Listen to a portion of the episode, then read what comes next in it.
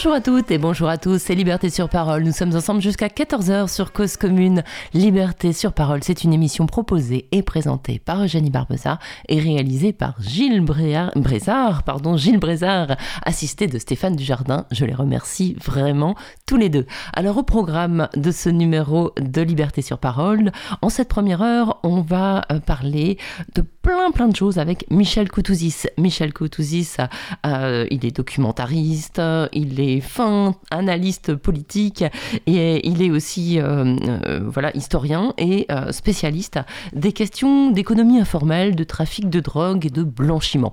Mais c'est pas de ça dont on va parler spécifiquement aujourd'hui avec lui. On va faire un petit tour d'horizon de l'actualité politique, de la manière dont on, traite la pandémie dans les médias et aussi comment les, les politiques s'en emparent, de la communication autour de ce virus et de la crise sanitaire et des moyens qui sont mis en œuvre pour tenter d'endiguer cette, cette crise sanitaire. On va en parler dans quelques secondes, donc avec Michel Koutouzis, durant cette première heure.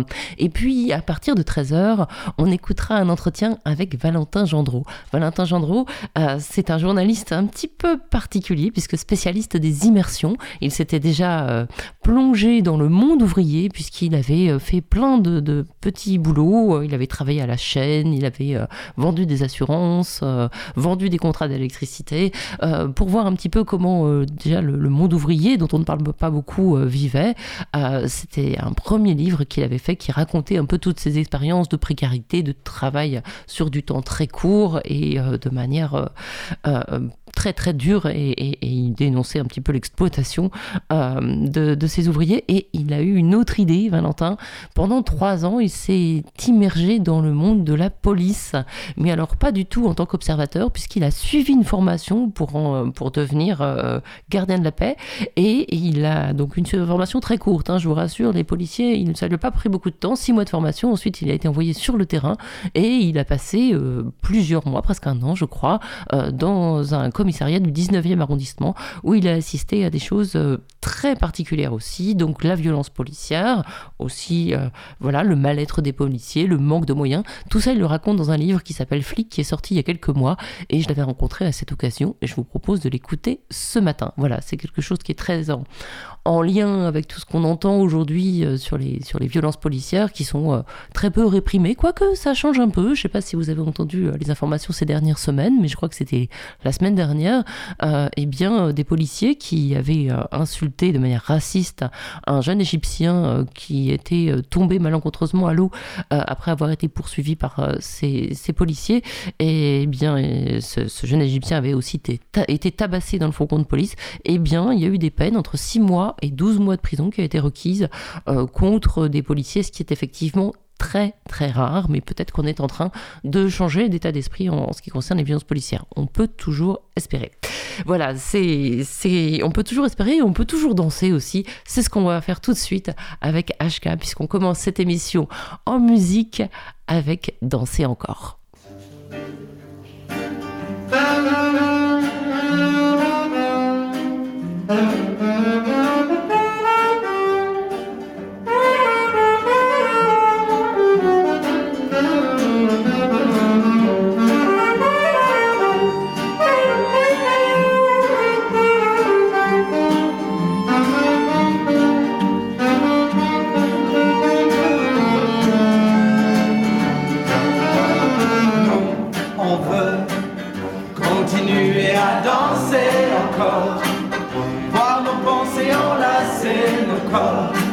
Passer nos vies sur une grille d'accord. Oh non, non, non, non, non, non, on veut continuer à danser encore, voir nos pensées enlacer nos corps, passer nos vies sur une grille d'accord. Nous sommes des oiseaux de passage, jamais dociles ni vraiment sages, nous ne faisons pas allégeance. À l'aube en toutes circonstances venons briser le silence. Et quand le soir à la télé, Monsieur le bon roi parlait, venu annoncer la sentence, nous faisons preuve d'irrévérence, mais toujours avec élégance.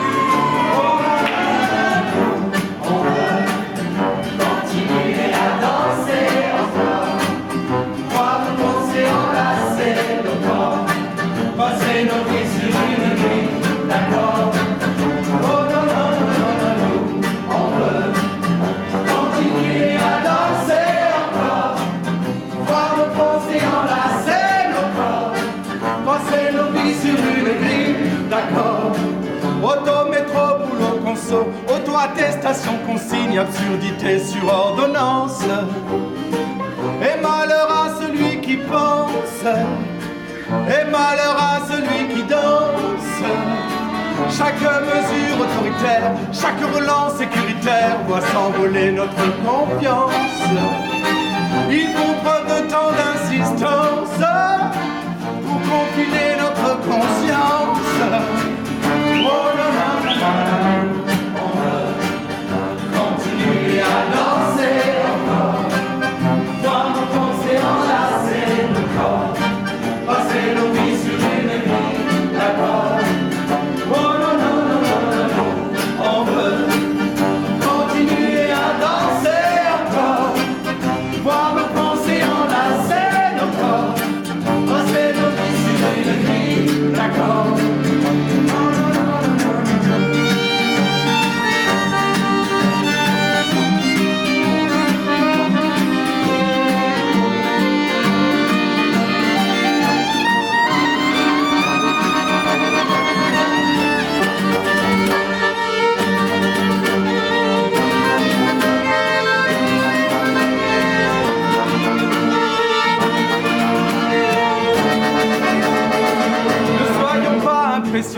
par tous ces gens déraisonnables, vendeurs de peur en abondance.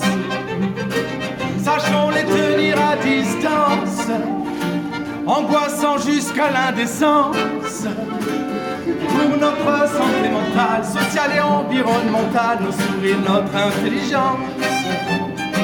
Ne soyons pas sans résistance, les instruments de leur démence. Continuer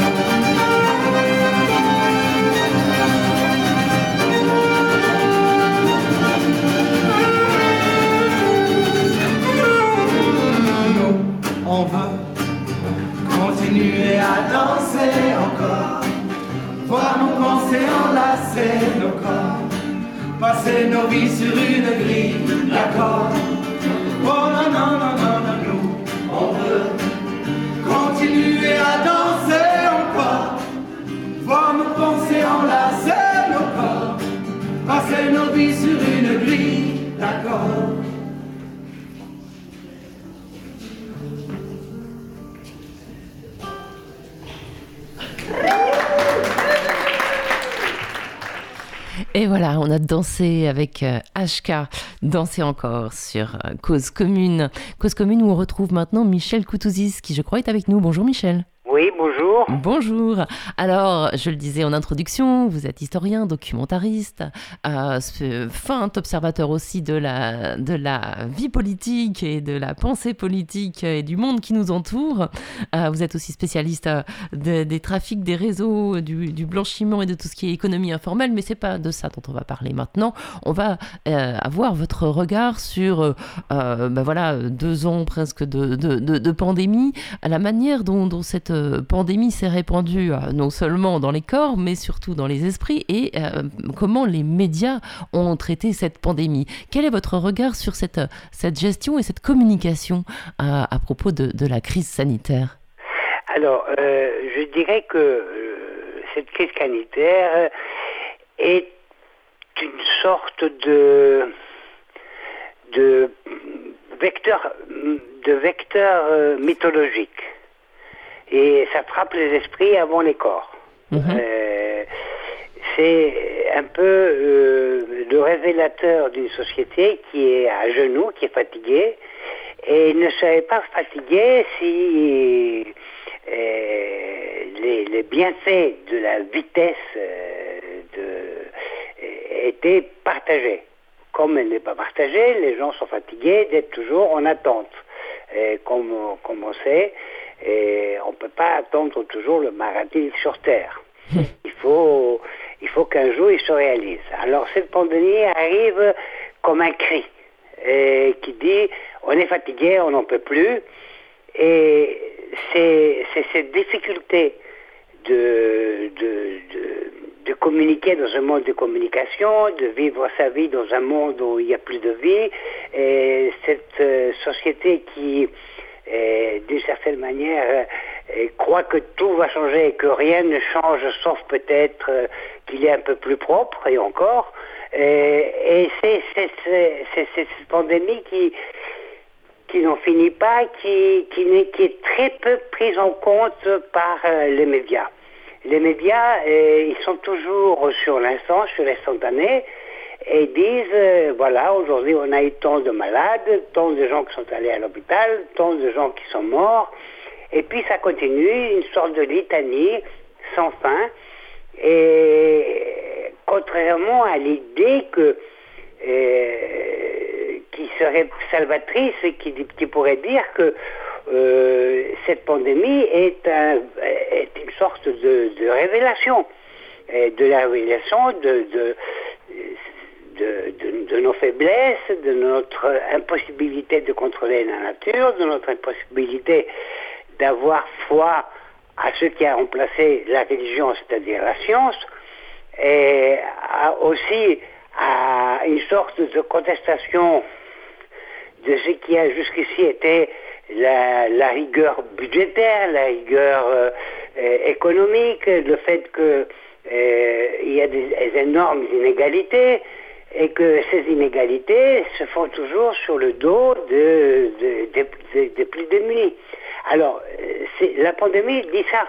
Elle hmm. crie, elle dit non, puisqu'on n'arrive pas à faire ça par une explosion, et on va faire ça par une sorte de...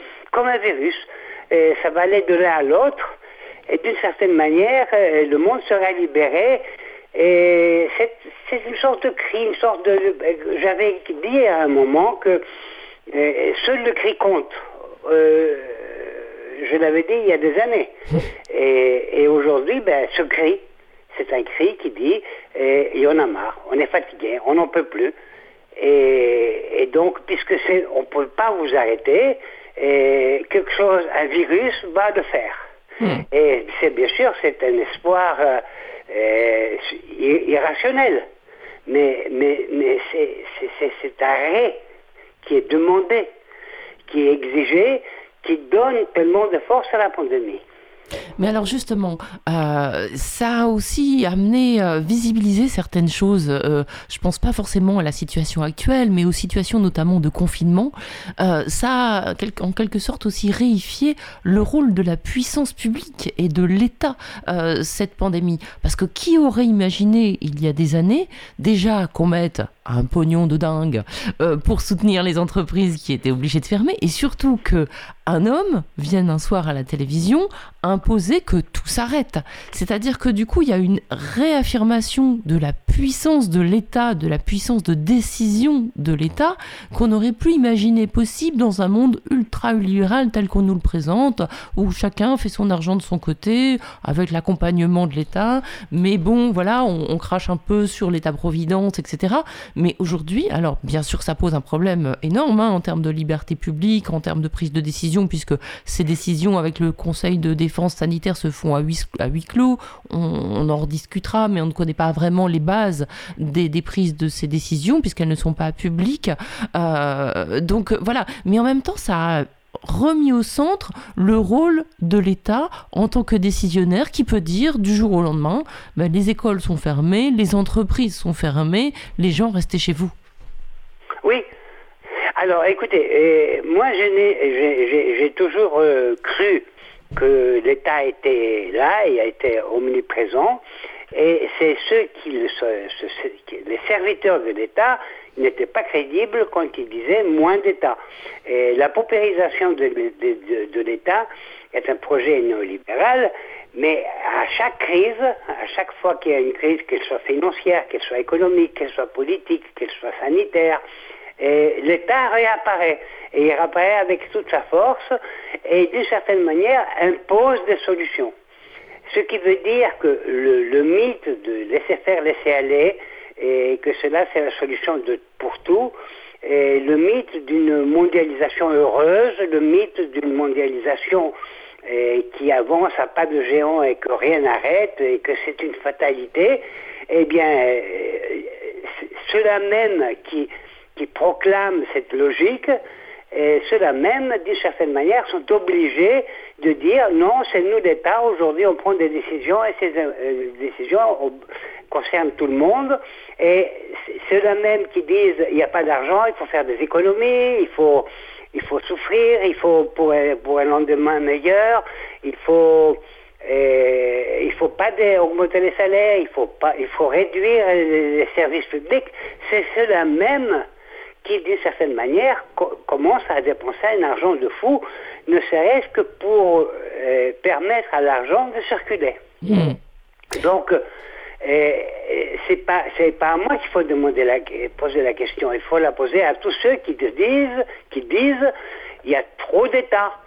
Il y a, euh, pendant qu'ils paupérisent, de notre côté, ils se rappellent tout de suite quelle est sa puissance, quelle est sa force, et tout le mythe qu'on n'y peut rien est un mythe. Hmm. Ce mythe est un mythe, c'est vraiment, c'est vraiment un baratin. C'est vraiment une histoire, une histoire incroyable parce que finalement, qu'est-ce qu'on voit aujourd'hui? On voit que pour 300 milliards, un peuple entier a été mis à genoux, la Grèce, mais des tas d'autres pays ont été obligés de suivre une rigueur budgétaire et que face à la crise, c'est, eh, on dépense des milliards de milliards et que ces milliards de milliards ne seront jamais, mais jamais rendus. Donc, euh, ce qui était vrai pour les 300 milliards est, vrai aussi pour les 3, les, les 3 000, les 4 000, les 5 000, les 20 000 milliards. Et, on voit, et, on voit des, des, hommes des hommes d'État en Allemagne, en France, qui disaient ah une dette c'est une dette, il faut la rendre, qui passent leur temps aujourd'hui à augmenter la dette et que la, la règle de 3%, la fameuse règle de 3% européenne, qui n'est autre chose que une décision administrative, est tombée complètement à l'eau. Alors même si aujourd'hui on veut faire revenir cette logique, doucement, doucement, en disant ah la crise va passer, la santé va revenir, etc. Cette faille, cette faille, elle est vivante dans l'esprit de tout le monde. Hmm. Et plus personne ne pourra raconter à qui que ce soit qu'il faut de la rigueur budgétaire et que euh, la dette est une, est une affaire de vie ou de mort. Hmm. Parce qu'on on a été tellement cavalier avec cette fameuse dette qu'aujourd'hui, plus personne ne croira quiconque voudra la réimposer pour arriver à une rigueur. Certes, certes, et, ça c'est plutôt une bonne chose, mais néanmoins j'ai quand même l'impression que là, d'ailleurs le, mot état d'urgence le dit très bien, on est dans des mesures d'urgence, c'est-à-dire qu'on injecte euh, de l'argent pour parer au plus pressé, pour, euh, pour pallier euh, des, des, des, problèmes qu'on a créés, hein, en laissant le pays se désindustrialiser, en délocalisant, en, en, laissant mourir à petit feu et en accélérant sa mort de l'hôpital public, mais j'ai pas l'impression, et d'ailleurs les chiffres le prouvent, on continue à fermer des lits, on en a encore fermé cet été dans les hôpitaux, euh, le personnel euh, médical n'est plus assez euh, formé, enfin il y, a, une vraie déliquescence de l'hôpital public, et malgré cet, argent un petit peu à profusion là actuellement, il n'est pas forcément investi dans des secteurs régaliens, si tant est que on considère la santé comme le régalien, mais pérenne que serait l'éducation, ça a encore été été il y a quelques jours. Il y a une grosse colère du monde de l'éducation, l'université qu'on va littéralement privatiser. Ça vient d'être annoncé aussi. le, bien sûr la santé. voilà, mis à part peut-être la, sécurité qui est, qui est l'obsession du moment. enfin, si on peut appeler ça sécurité, en tout cas le surarmement de, des forces de sécurité. eh bien, on, on oublie quand même les services publics. On a de l'argent pour des mesures d'urgence, mais qui sont un petit peu des cotères sur des jambes de bois, non? Oui, mais tout à fait, tout à fait. C'est parce que d'un côté, vous avez un aspect purement idéologique, et qui vise à la paupérisation de l'État, et d'autre côté, vous avez la réalité qui frappe à la porte, et que donc euh, oblige des, gouvernants à, devenir, à paraître ouvertement irrationnels. C'est cette irrationalité qui en fait est la faille. Mm.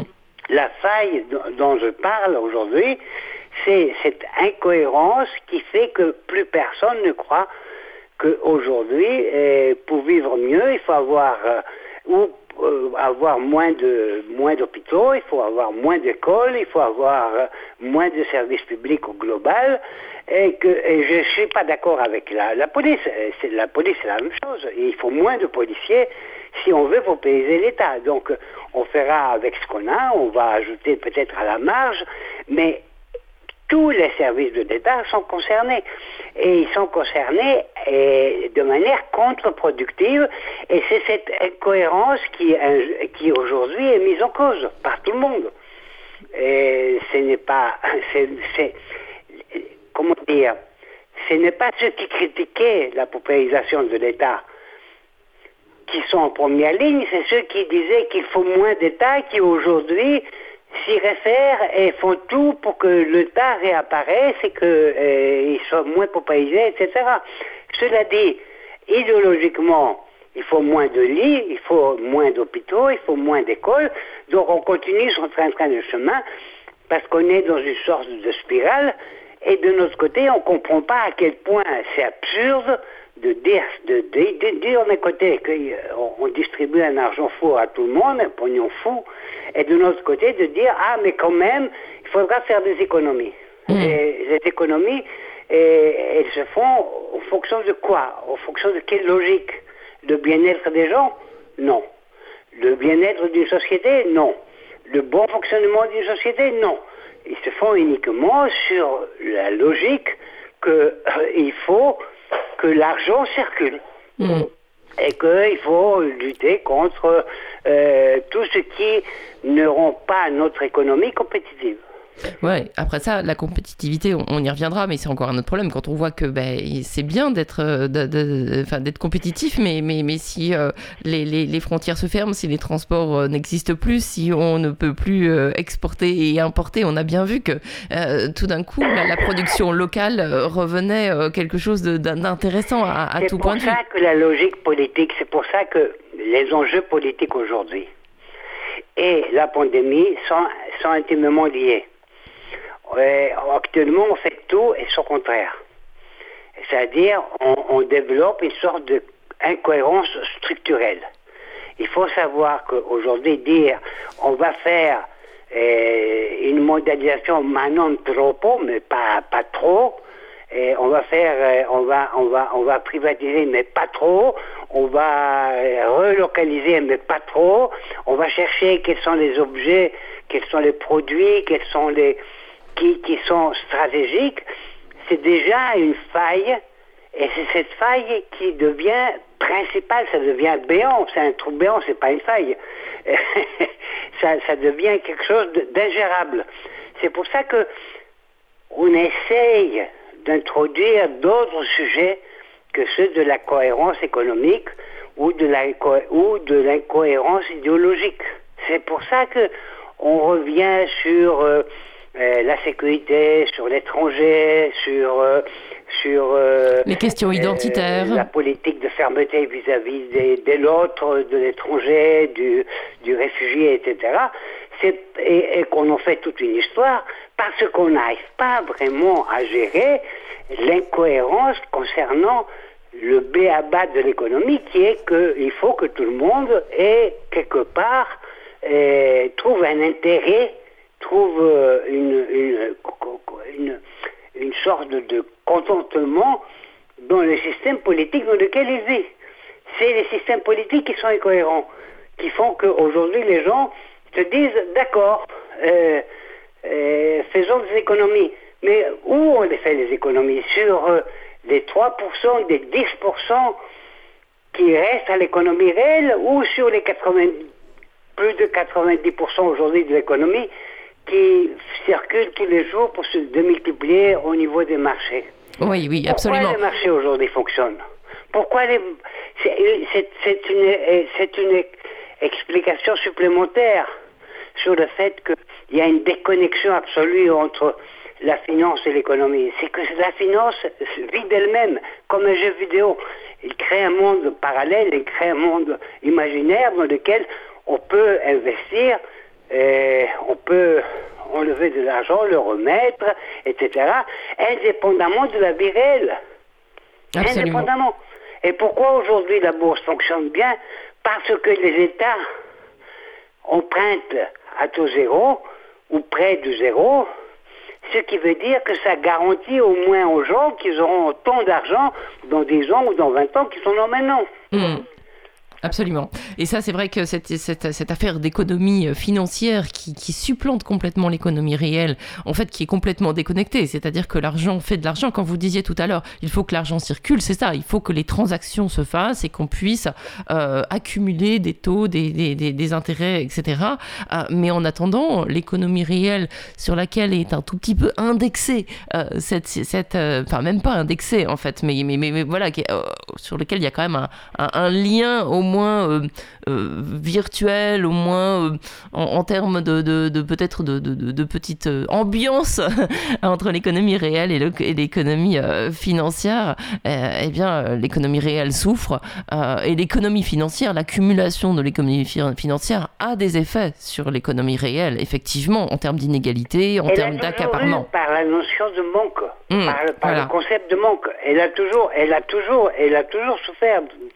Elle a souffert partir, disons, à partir des années 70. Mm. Elle a souffert dans le sens où l'argent n'est pas là où il faudrait qu'il soit. Mm. Et que la bourse ne joue pas son rôle. Et qu'aujourd'hui, une, une, une, entreprise qui vend de l'air comme, je ne sais pas moi, Facebook, et tous les investisseurs vont aller là-bas pour mm. gonfler son pour gonfler son portefeuille. Tandis qu'une une, une, entreprise qui a un rendement de 3, 4, 5% par an, euh, elle, elle va être délaissée. Et ça s'est passé il y, a, il y a un demi-siècle et ça continue aujourd'hui. C'est pour ça qu'elle est insensible à l'économie réelle, l'économie financière. C'est parce qu'elle n'est plus connectée. Hmm. Elle n'est plus connectée. Vous avez soit une économie prédatrice, c'est-à-dire quelque chose qui marche, on se colle dessus pour avoir des dividendes, soit elle ne marche pas et dans ces cas-là, on s'en va. C'est-à-dire, c'est exactement le contraire de la notion de la bourse. Hmm. C'est le contraire de la notion d'investissement et de responsabilité, effectivement. Absolument. Hmm. C'est-à-dire, qui aujourd'hui, qui voulez-vous qu'aujourd'hui investisse pour avoir un rendement de 2 ou de 3% par an lorsque vous avez des rendements de 10, 15, 20, 30% Personne. Et donc, euh, qu'est-ce qui se passe? Eh, on essaye de, donner le plus d'argent possible aux investisseurs, c'est-à-dire aux prédateurs, afin qu'ils euh, ne quittent pas le bateau. Mmh, absolument. Michel Coutouzis, on va s'interrompre quelques instants pour écouter un peu de musique et on se retrouve euh, juste après Georges Brassens, si je ne me trompe pas. Non, c'est pas Georges Brassens, mais alors ce sera autre chose. Euh, je ne sais plus ce que j'ai programmé, mais, mais, mais, Gilles va nous envoyer ce morceau et on se retrouvera pour parler, euh, pour parler cohérence, pour parler logique justement en politique.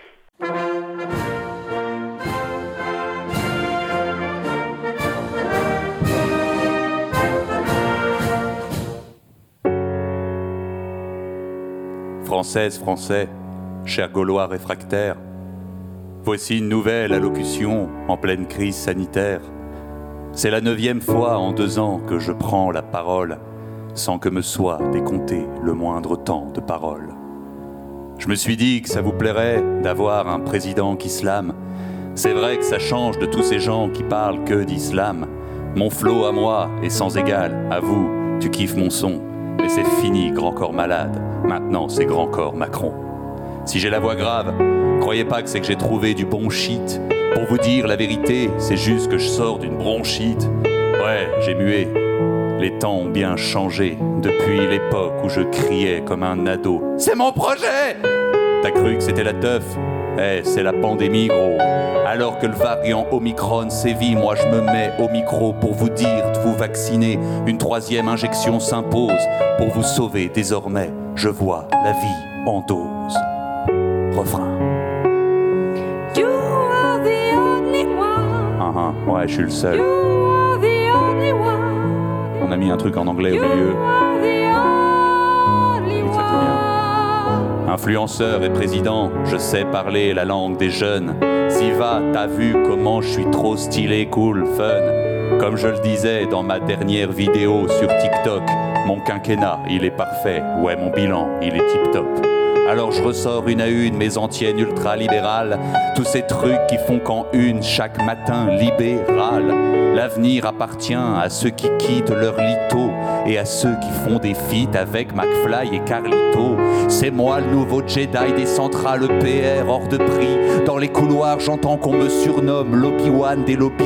S'ils se mettaient à éditer un journal chez EDF, c'est sûr qu'ils me proposeraient d'être leur réacteur en chef. Comme il paraît que pour gagner, faut séduire les chasseurs, j'ai décidé d'ouvrir la chasse aux chômeurs. Pour les remettre au turbin, j'ai des idées à l'appel. Moi qui ai supprimé l'ISF et baissé l'APL. Faut arrêter les allocs, l'assistanat moyenâgeux. Ne pas oublier en rentrant d'acheter deux douzaines d'œufs, trois briques de lait pour faire des crêpes et deux modes de beurre. Attendez, c'est qui l'abruti qui a écrit ça sur mon prompteur? Refrain, refrain. Comme... You are the only Ouais, mais si tu mets ta liste de courses sur mon prompteur, Ouais, mais comment tu veux que je fasse mon alloc là Mon a- Non, pas mon allocation, mon allocution. Merci Brigitte. Faut arrêter les allocs. L'assistanat moyenâgeux. Hors de question que ma politique finance la française dégueu. Le fric, il faut qu'on le file aux banques, c'est élémentaire. En continuant d'alimenter les fils des banques alimentaires. Mais j'ai du cœur, ouais, j'ai décidé de battre en retraite.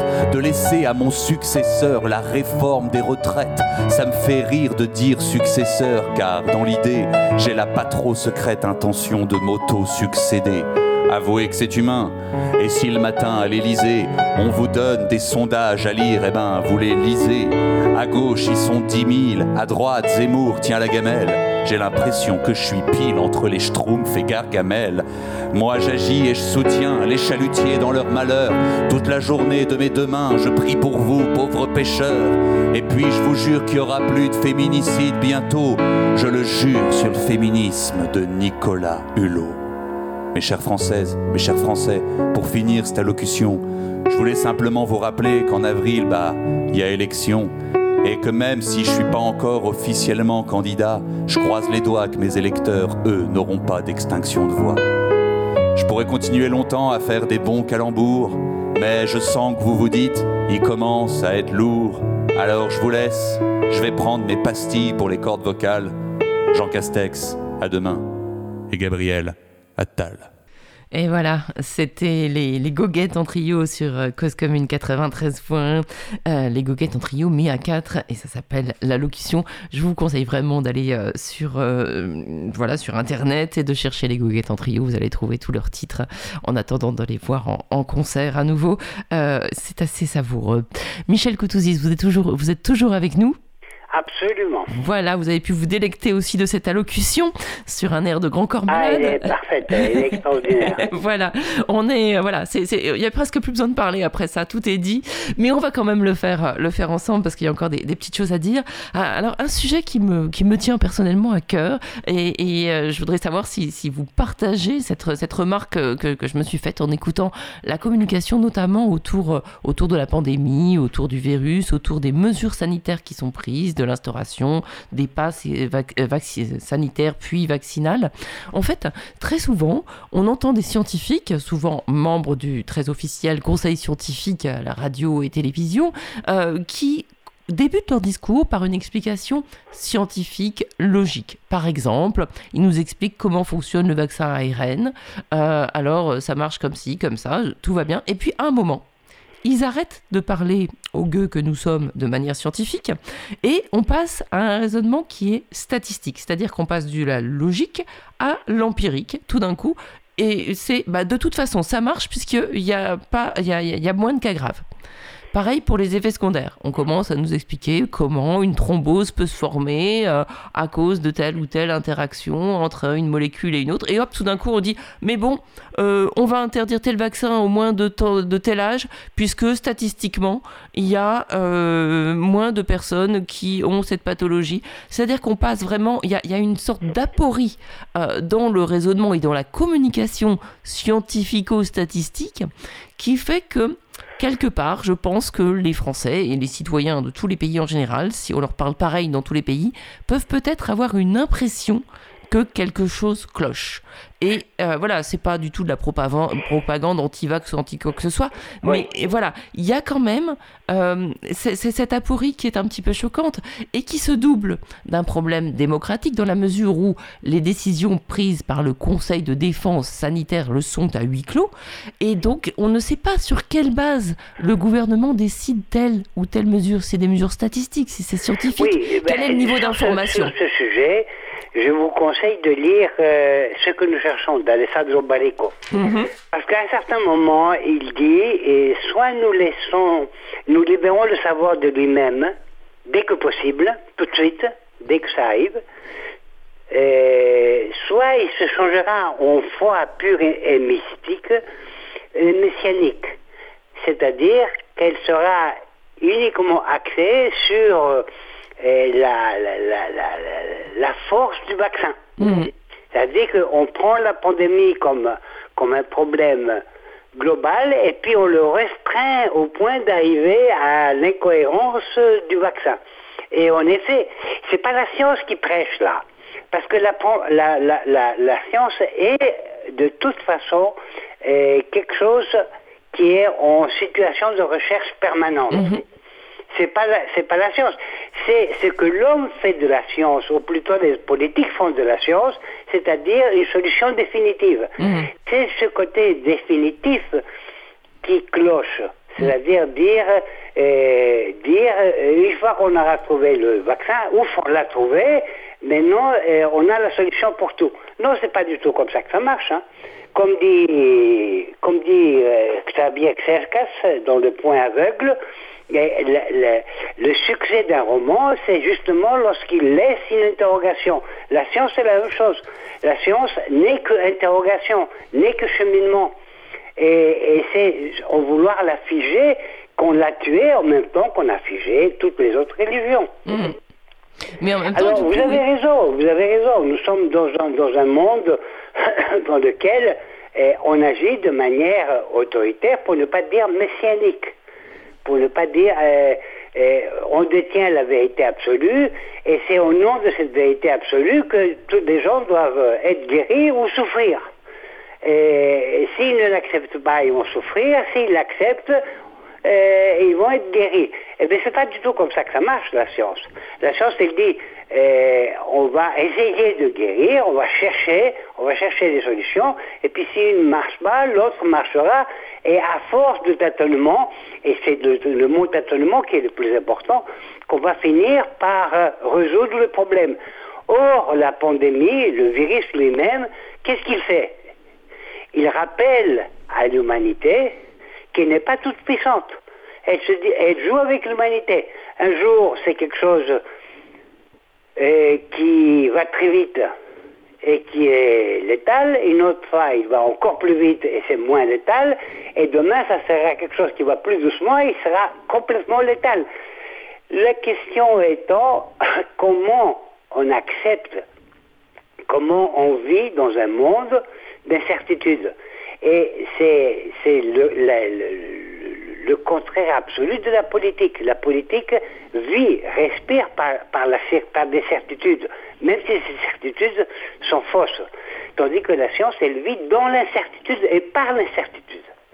Et, c'est ce hiatus qu'on ne peut pas résoudre qui est une incohérence supplémentaire.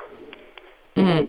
Absolument, et c'est ça aussi parce que je pense qu'intuitivement, euh, les, citoyens le, sentent bien qu'il y a ce hiatus, même s'il n'est pas explicitement formulé comme vous venez de le, faire très justement.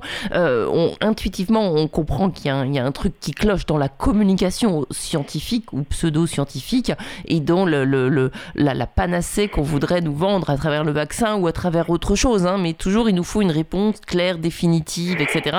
Vous avez dit au début que je suis un spécialiste de drogue. Oui. Et, et- et- et c'est un peu, c'est un peu, c'est, comme ça que je vois la chose. C'est comme ça que je vois la chose. La chose, c'est est-ce que l'homme a perdu le sens même de l'eumétrie, de la bonne mesure? C'est-à-dire, tout interdire, c'est, euh, c'est, c'est une aberration.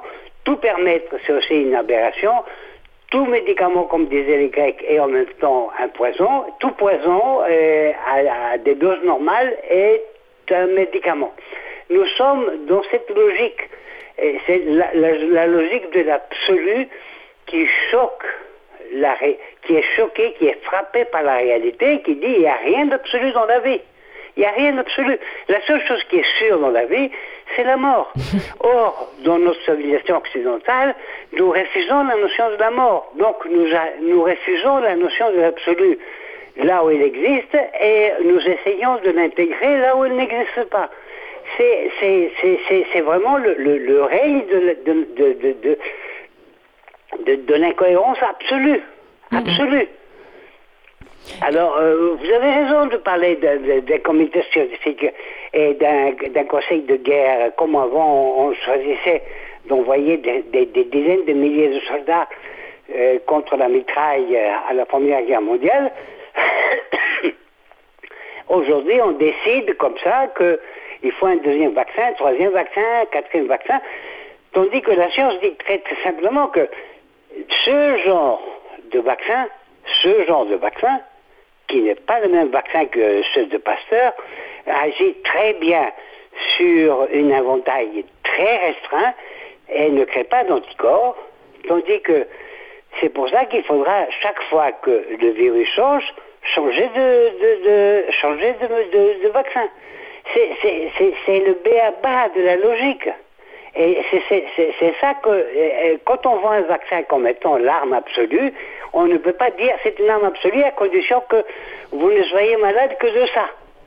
Absolument, absolument. Mais c'est vrai que là, vous le dites très simplement, et je pense que n'importe qui peut comprendre. Et en fait, ils sont même pas foutus de nous parler comme ça. En fait, c'est ça, le, c'est ça le, le, le, le- gros problème. Et comme vous disiez tout à l'heure, et je voudrais qu'on on y revienne dans, dans le temps qui nous reste, euh, c'est vrai que euh, face à ces difficultés, euh, à la fois euh, sur le plan économique, cette, cette volonté idéologique absolue de ne pas remettre en cause une politique qui favorise les inégalités, et le rapport d'Oxfam qui, qui sort aujourd'hui le montre encore, euh, cette volonté idéologique euh, d'être dans, dans, dans- voilà, dans l'accumulation permanente, dans, etc.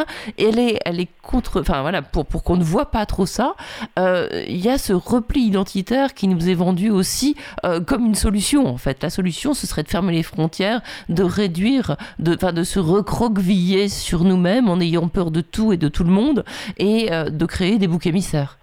Oui, c'est exactement ça. On nous propose d'être des mollusques. On nous propose d'être à l'intérieur d'une coquille.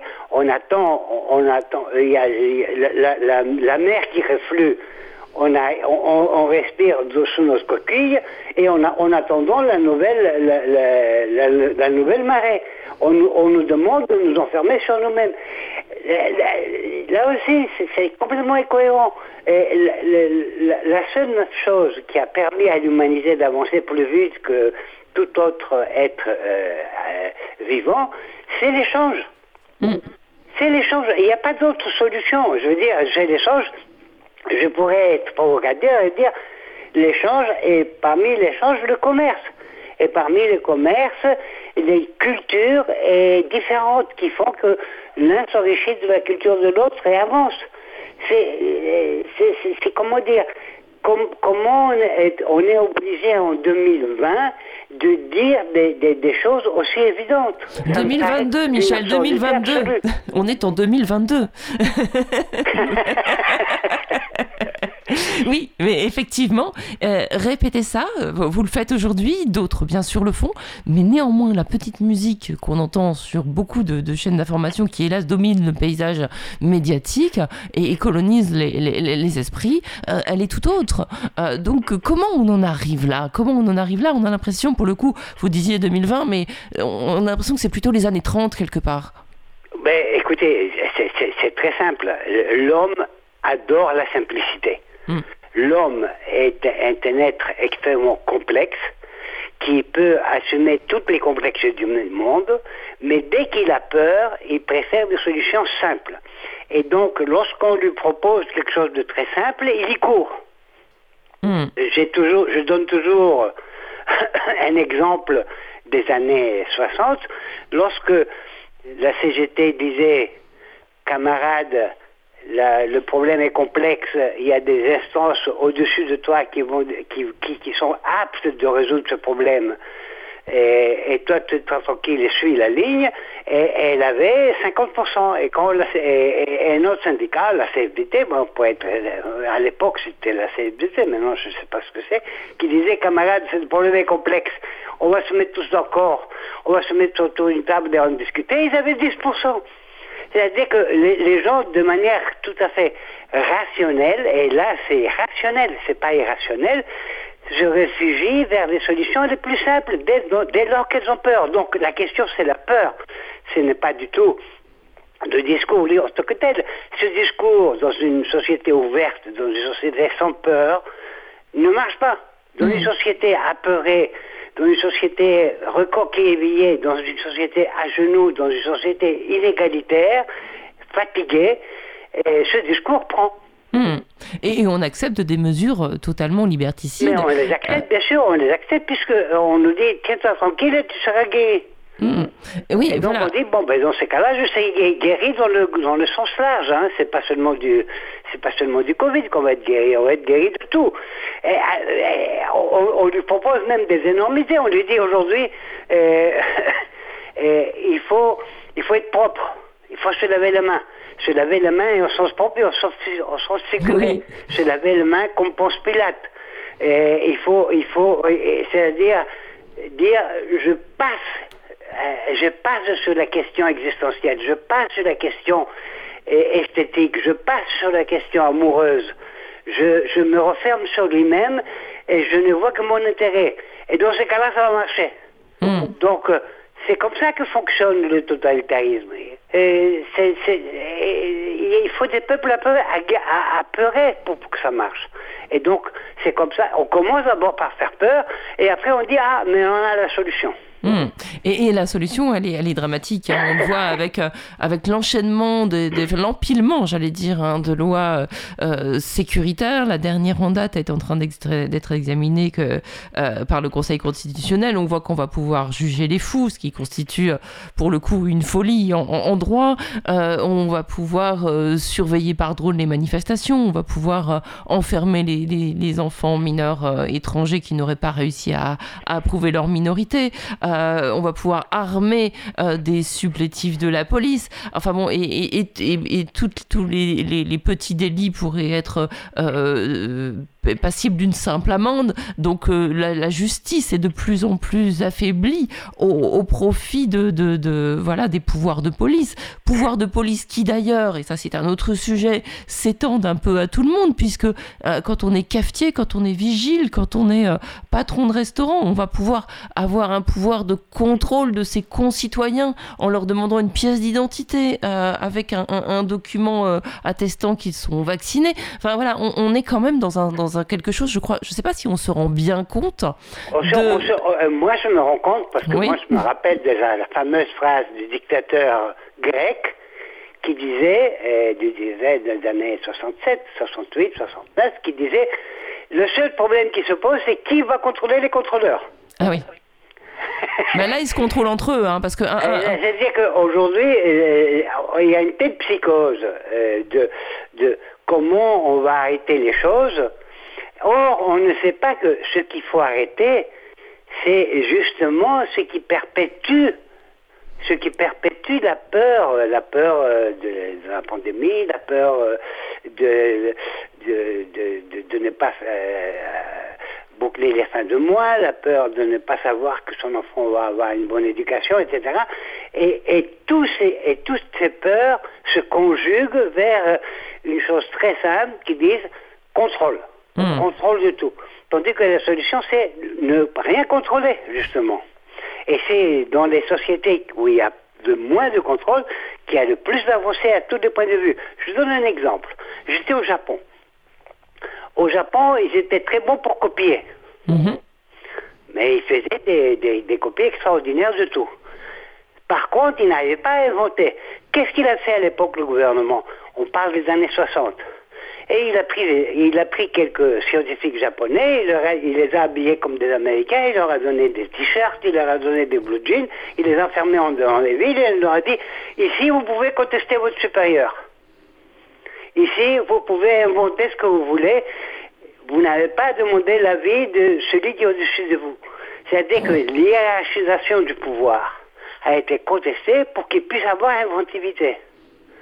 Eh bien, alors ça, c'est un bon modèle à mettre en place. J'espère que mes employeurs m'entendent. Euh, oui, mais nous, on est déjà habillés avec les blue jeans. Voilà. Simplement, on croit toujours qu'on est en costume cravate. Ah bah c'est ça, peut-être que tout passe par la cravate. Bon, on terminera là-dessus, on terminera sur ce bon mot après avoir dit plein de choses très sérieuses. Je pense qu'une blague sur la cravate, c'est très bien. Un grand merci, euh, Michel Coutouzi. Je vous propose qu'on se rappelle euh, régulièrement euh, durant, cette, durant cette année-là, et puis les suivantes, pourquoi pas, pour, pour faire un point. Merci infiniment. Je rappelle revoir peut-être... Au revoir, au Au revoir. Quitte en musique.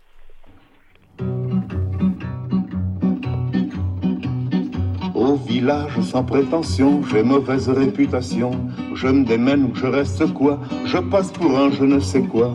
Je ne fais pourtant de tort à personne en suivant mon chemin de petit bonhomme. Mais les braves, j'en aime pas que l'on suive une autre route que. Non, les braves, j'en aime pas que l'on suive une autre route que. Tout le monde mérit de moi, sauf les muets ça va de soi. Le jour du 14 juillet, je reste dans mon lit douillet. La musique qui marche au pas, cela ne me regarde pas. Je ne fais pourtant de tort à personne en n'écoutant pas le clairon qui sonne. Mais les braves, j'en aime pas que l'on suive une autre route que. Non, les braves, j'en aime pas que l'on suive une autre route que. Le monde me montre au doigt, sauf les manchots, ça va de soi. Quand je croise un voleur malchanceux, poursuivi par un cutéreux, je lance la patte et pourquoi de terre, le cutéreux se retrouve par terre. Je ne fais pourtant de tort à personne en laissant courir les voleurs de pommes. Mais les braves, j'en aime pas que l'on suive une autre route que. Non, les braves, j'en aime pas que l'on suive une autre route que. Tout le monde se rue sur moi, sauf les cul ça va de soi. Pas besoin d'être Jérémie pour deviner le sort qui m'est promis. S'ils trouvent une corde à leur goût, ils me la passeront au cou. Je ne fais pourtant de tort à personne en suivant les chemins qui ne pas à Rome. Mais les braves, j'en aime pas que l'on suive une autre route que. Non, les braves, j'en aime pas que l'on suive une autre route que. Tout le monde viendra me voir pendu, sauf les aveugles, bien entendu. Et voilà, un bon petit brassin, ça, ne fait jamais de mal le matin. Euh, oh, surtout qu'il est midi passé et qu'il va, est presque 13h bientôt. Et donc c'est l'heure pour nous de passer à la seconde partie de cette émission Liberté sur parole. Je vous rappelle tous les lundis entre midi et 14h sur Cause Commune, 93 points à Paris et en Ile-de-France et partout ailleurs sur Internet. Maintenant c'est l'heure d'écouter Valentin Gendreau. Je rappelle, c'est un journaliste d'investigation qui a fait une immersion de près d'un an euh, dans l'uniforme d'un policier.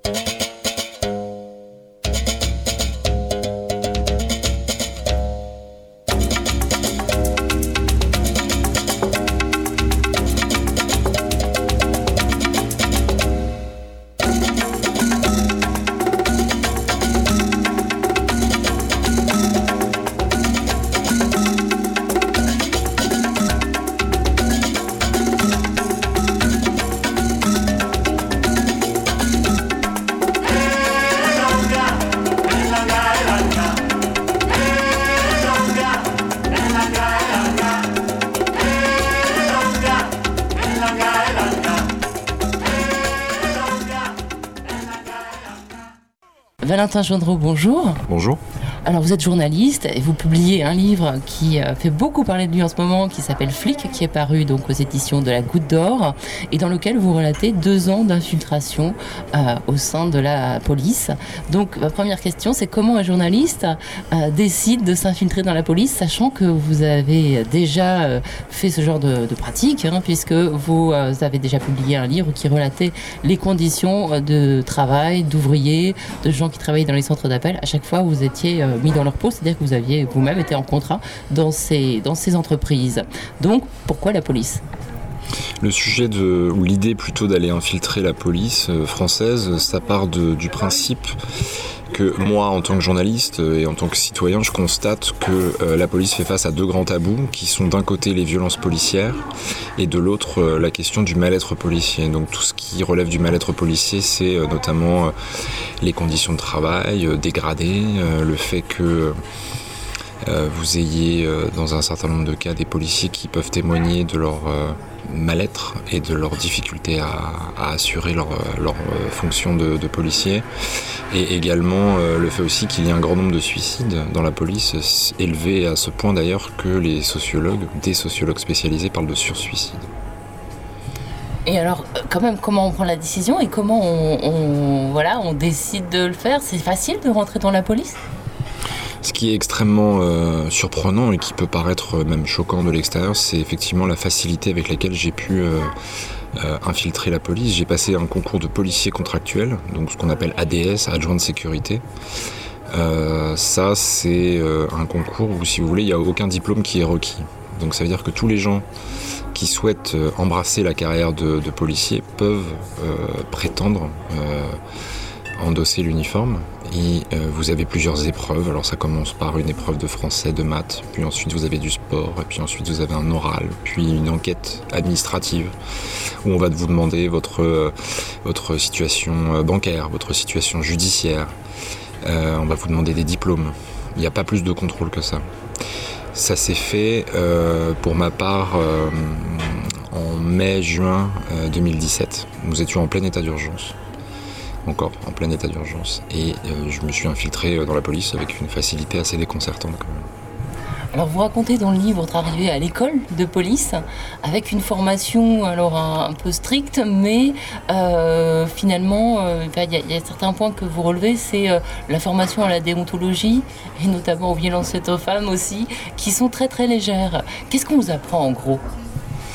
On nous apprend à vivre dans, une caserne pendant trois mois déjà, donc on vous apprend à marcher au garde à vous, on vous apprend euh, à, être au garde à vous tous les matins à 7h45 pour la levée euh, du, drapeau tricolore. Et le soir euh, pour la descente du drapeau tricolore. Plus techniquement dans, la formation, vous avez tout un, aspect euh, assez répressif en fait dans la formation puisque vous avez des simulations de contrôle routier, vous avez des simulations de patrouille, comment des policiers vont devoir se positionner dans une patrouille, la fameuse triangulation, je ne sais pas si vous en avez déjà entendu parler, voilà, c'est des choses qu'on apprend en école de police. Euh, vous avez euh, des cours sur comment menotter, euh, vous avez des cours de tir également. Je voudrais qu'on revienne sur les, les- les- la manière d'interpeller les gens, parce qu'il y a eu beaucoup de, de, de- de polémiques sur cette fameuse clé d'étranglement. Est-ce qu'on vous, enfin, je ne sais pas si c'est comme ça qu'on l'appelle euh, en termes euh, de, formation, mais est-ce qu'on vous a formé à ça, par exemple? Non, la clé d'étranglement, non, pas du tout. Mais moi, je suis assez surpris d'ailleurs par ce, ce, ce débat sur la clé d'étranglement. J'ai relu il n'y a pas très longtemps un livre de Georges Simenon, Un Maigret. Il date de 1943 ou 1944. Il s'appelle La Maison de Félicie, si ma mémoire est bonne. Et dedans, Maigret, à un moment, interpelle un homme avec une clé d'étranglement. Euh, il arrête le, méchant du livre avec une clé d'étranglement. Donc aujourd'hui on parle de ça parce qu'évidemment il y a eu euh, l'affaire Cédric Chouviat notamment et ça pose évidemment des questions euh, importantes de, sécurité et parce que ça peut entraîner la mort de, personnes. Mais en école on nous a jamais appris à faire une clé d'étranglement, jamais. Par contre, on vous apprend euh, bah, voilà, le respect, le vouvoiement. Enfin, à l'école, c'est des choses qu'on vous dit. C'est-à-dire qu'il faut euh, respecter les gens euh, sur la palpation, respecter la dignité des gens. Oui, c'est là d'ailleurs où c'est intéressant parce que vous voyez tout le décalage qu'il peut y avoir entre le théorique, ce que vous apprenez en école, et ensuite la pratique dans un commissariat et sur le terrain lors d'une intervention policière banale. Le code de déontologie, donc c'est le code qui régit les pratiques policières et des gendarmes en France, prévoit euh, qu'il ne faut pas tutoyer les gens, que vous avez un devoir de neutralité, d'impartialité. Et dans les faits, ça se passe pas comme ça en fait. Le tutoiement, il est euh, quasi systématique, notamment euh, à l'encontre de, gens qui sont jeunes. C'est le tutoiement qui est direct. La neutralité, je pense qu'on repassera dessus euh, sur, sur, sur, sur le, effectivement, euh, le fait que ça soit parfaitement en décalage avec euh, ce qu'on apprend en école. Ce qui est choquant en fait sur cette histoire de code de déontologie, c'est que sur les trois mois de formation alloués à, la préparation des ADS, ça concerne 1% euh, du- de la scolarité totale. Oui, bah, c'est assez parlant. Ça veut dire que c'est quelque chose qui est, complètement oublié. Et alors, euh, vous relatez aussi dans le livre le cours, je dis bien le, sur euh, les, violences faites aux femmes, et notamment l'accueil des victimes. Alors les violences faites aux femmes, euh, c'est un cours qui s'appelle violence conjugale. Ça dure 3 heures, ça se passe à la fin de la scolarité. C'est une heure théorique où le formateur va nous, donner des exemples ou nous montrer dans quel type de circonstances un couple peut en venir à une situation de violence conjugale. Et ensuite on regarde un film pendant deux heures. C'était euh, Mon Roi, le film de Maïwen avec euh, notamment Vincent Cassel. Et c'est tout. C'est tout ce que vous avez. Ce qui est choquant parce que en fait, euh, la majorité des interventions de police, c'est pour des cas de violence conjugale, des cas de violence familiale ou de différends entre voisins. Et en fait, dans ce livre, je montre bien que euh, les policiers, notamment les agents de sécurité, sont particulièrement impréparés à ce type de, de situation. Oui, vous donnez un exemple, on y reviendra dans le livre ensuite, euh, où vous êtes vraiment confronté à, des cas de violence et puis bah, ça se finit mal parce que vous faites partir le mari et puis finalement le mari revient et vous devez ensuite prendre enfin en charge la, femme qui a été euh, vraiment agressée. Euh, donc oui, donc cette formation, vous parlez de formation au rabais, euh, c'est, ça veut dire qu'on met sur le terrain, parce que ensuite vous avez été sur le terrain, des gens qui sont particulièrement impréparés. C'est une formation low cost parce qu'elle dure trois mois. Euh, moi, je suis sorti de l'école comme les autres euh, euh, ADS de ma, promotion avec une habilitation pour porter une arme sur la voie publique. J'avais jamais touché une arme de ma vie avant. Alors certes, on a des cours de tir toutes les semaines, mais je peux vous dire que je brillais vraiment pas par, par mon talent avec une arme dans les mains. J'étais même un danger public. Alors j'ai jamais eu à m'en servir de cette arme-là, mais c'est quand même expéditif. Et ça pose évidemment question sur, sur le degré de préparation euh, des policiers quand ils sont sur le terrain. Et ce qui est intéressant dans ce livre, c'est que vous parlez aussi de vos camarades de promo. Et donc, qui devient policier? Qui sont vos camarades qui décident de faire cette formation d'adjoint de sécurité? Alors, on était, euh, on était 7 par chambre, donc c'était 7 euh, euh, hommes entre euh, 21 et 29 ans. Moi j'avais 29 ans à ce moment-là. Mais il y a aussi des filles. Oui, mais elles, elles sont à l'étage du dessous. C'est, euh, les, les étages ne sont pas mixtes. Euh, dans ma chambre, vous aviez un ancien aide-soignant, vous aviez un ancien ouvrier dans une usine agroalimentaire, vous aviez d'anciens agents de sécurité. Il y en avait un qui avait un casier judiciaire euh, avec euh, plusieurs mentions pour des trafics de stupéfiants, des choses comme ça. Un autre qui avait eu un passé où il avait connu des néo-nazis. Il y avait même un journaliste dans cette chambre. Euh, moi, évidemment, ça dépend. Ce qui- est assez euh, fou là-dedans, c'est que en fait, euh, certes, la police recrute euh, euh, des gens avec des profils différents, mais elle recrute quand même euh, un peu n'importe comment. Il faut bien le dire. Et vous parlez d'un de vos camarades, justement celui qui avait un casier judiciaire. Vous m'avez dit juste avant qu'il y avait une enquête euh, qui était, qui était faite sur vous avant que vous rentriez. Lui, en fait, il avait passé un deal. Oui, on peut appeler ça comme ça. Il était passé devant une commission. Euh, en fait, les faits qui lui, qui étaient euh, euh, inscrits sur son casier judiciaire remontaient à plus de 5 ans. Et depuis 5 ans, il n'y avait pas eu de démêlé avec, la justice. Alors du coup, quand il est passé devant la, devant, la commission, comme il le dit dans le livre, j'ai joué carte sur table. Je leur ai dit, voilà, j'ai déjà été condamné pour ces faits-là, mais ça fait 5 ans que j'ai rien fait. Et du coup, ils lui ont dit, d'accord. Et quant à leur motivation, qu'est-ce qui, qu'est-ce qui, les, qu'est-ce qui les pousse à vouloir endosser l'uniforme?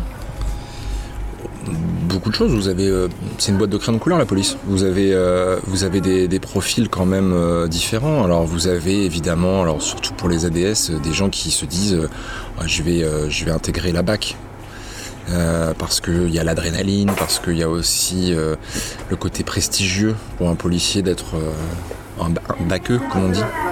Donc vous avez ces, choses-là, vous avez des gens aussi qui se disent je vais pouvoir faire un peu d'enquête de terrain.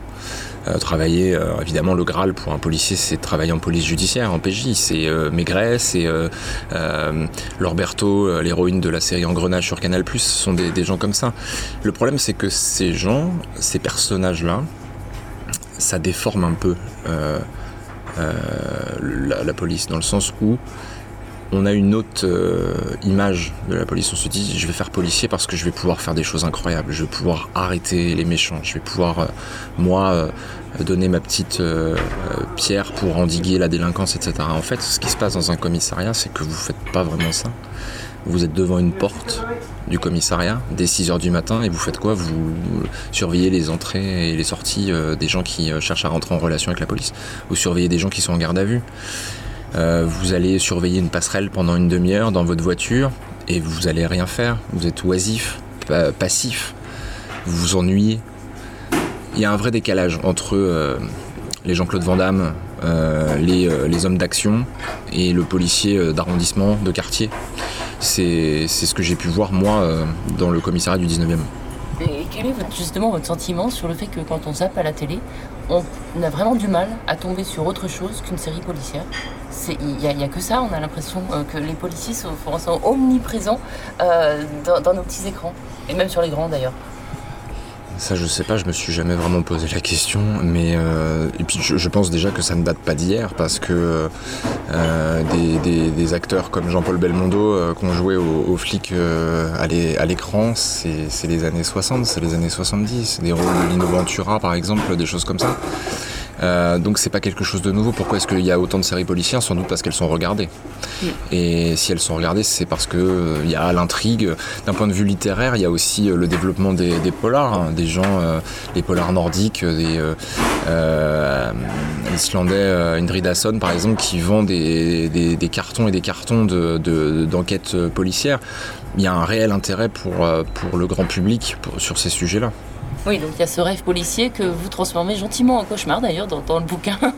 Et donc euh, vous arrivez donc à, faire cette formation, sachant un petit peu mal tiré quand même. Je crois que vous avez quand même emplafonné quelques, quelques balles. Euh, mais et puis alors, surtout, ça, on va pas trop le dévoiler parce qu'il faut que les gens lisent le livre. Mais euh, ce qui est intéressant aussi, c'est que on vit avec vous cette peur de vous faire démasquer à chaque instant. Oui, et le, le moment où d'ailleurs c'est le plus euh, chaud pour moi, euh, c'est quand je suis à l'école, parce que euh, fin septembre 2017, euh, la diffusion d'un reportage cache, investigation dans lequel j'avais réalisé une infiltration caméra cachée euh, euh, sur la chemise est diffusée. Et le problème, c'est pas la diffusion de ce reportage-là, c'est que un de mes camarades de chambre me voit à la télé. Et, là, quand il me dit mais je t'ai reconnu, c'est toi, voilà, je suis obligé de nier l'évidence et je suis obligé d'adopter un réflexe de survie qui me ressemble pas du tout d'ailleurs puisque je vais me montrer euh, assez euh, violent, agressif en tout cas et même insultant euh, avec ce, jeune policier là. Euh, et en fait, je sais pas trop comment, même encore maintenant, j'ai réussi à rester dans la police. Alors maintenant, ce que, je peux me dire, c'est que il était plus petit que moi, il était plus jeune que moi, et en me montrant agressif et insultant, peut-être qu'il a pris peur. En tout cas, ce qui est sûr, c'est que j'ai réussi à, lui mettre le doute euh, dans, son esprit. Et puis, euh, je le surveillais comme le lait sur le feu, parce que euh, dès qu'il faisait une petite allusion, tout de suite je le recadrais en des termes très fleuris que je vais pas vous raconter ici. Mais ouais, je le surveillais quoi, vraiment. Ouais, donc ça c'était un, un boulot supplémentaire pour vous. Aviez plein de boulot en fait parce que euh, voilà. Alors juste une question euh, technique. Vous êtes payé quand vous êtes euh, élève policier? Oui, vous êtes payé au même, au même salaire qu'un qu'un ADS. À savoir? Donc pour un ADS de province, c'est 1280 euros net. C'est le salaire qu'on touchait en école, puisqu'on était à Saint-Malo et pas à Paris. En revanche, si vous travaillez euh, sur Paris, vous êtes à 1340 euros net par mois. Vous touchez 60 euros de plus par mois, parce qu'en fait, l'administration considère que comme la vie à Paris est plus chère, on vous paye un peu plus. Évidemment, c'est le salaire euh, d'un intérimaire, d'un ouvrier intérimaire dans, une usine. Donc ce sont des tout petits salaires, c'est du travail.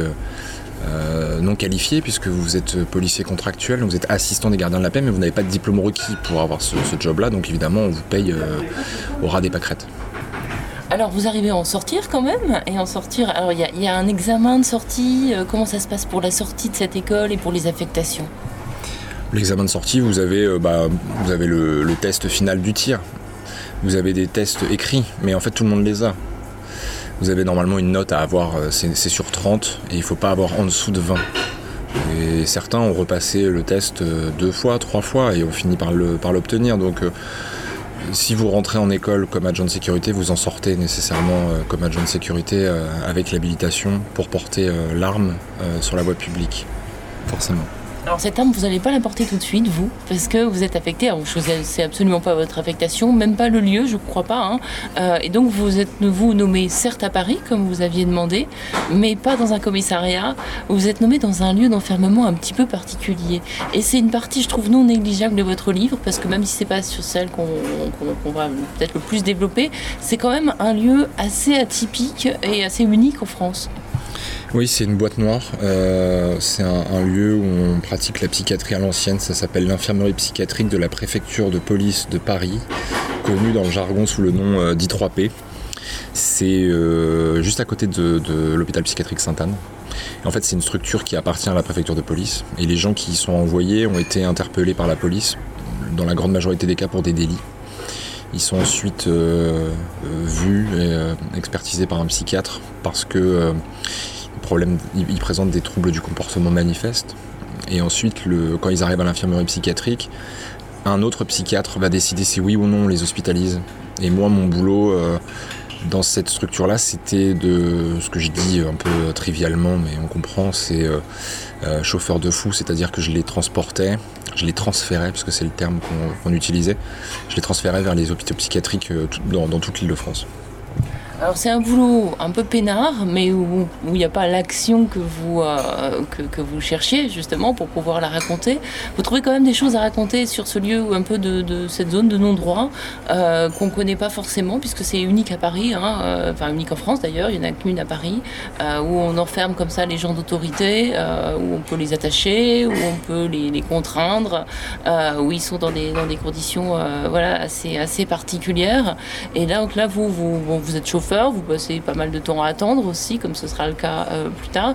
Vous passez quand même un an là-bas? 15 mois en tout même. Et effectivement, comme vous l'avez dit, c'est un lieu qui est unique en France, même unique en Europe. Il n'y a pas d'autres structures de ce type euh, dans les autres pays européens.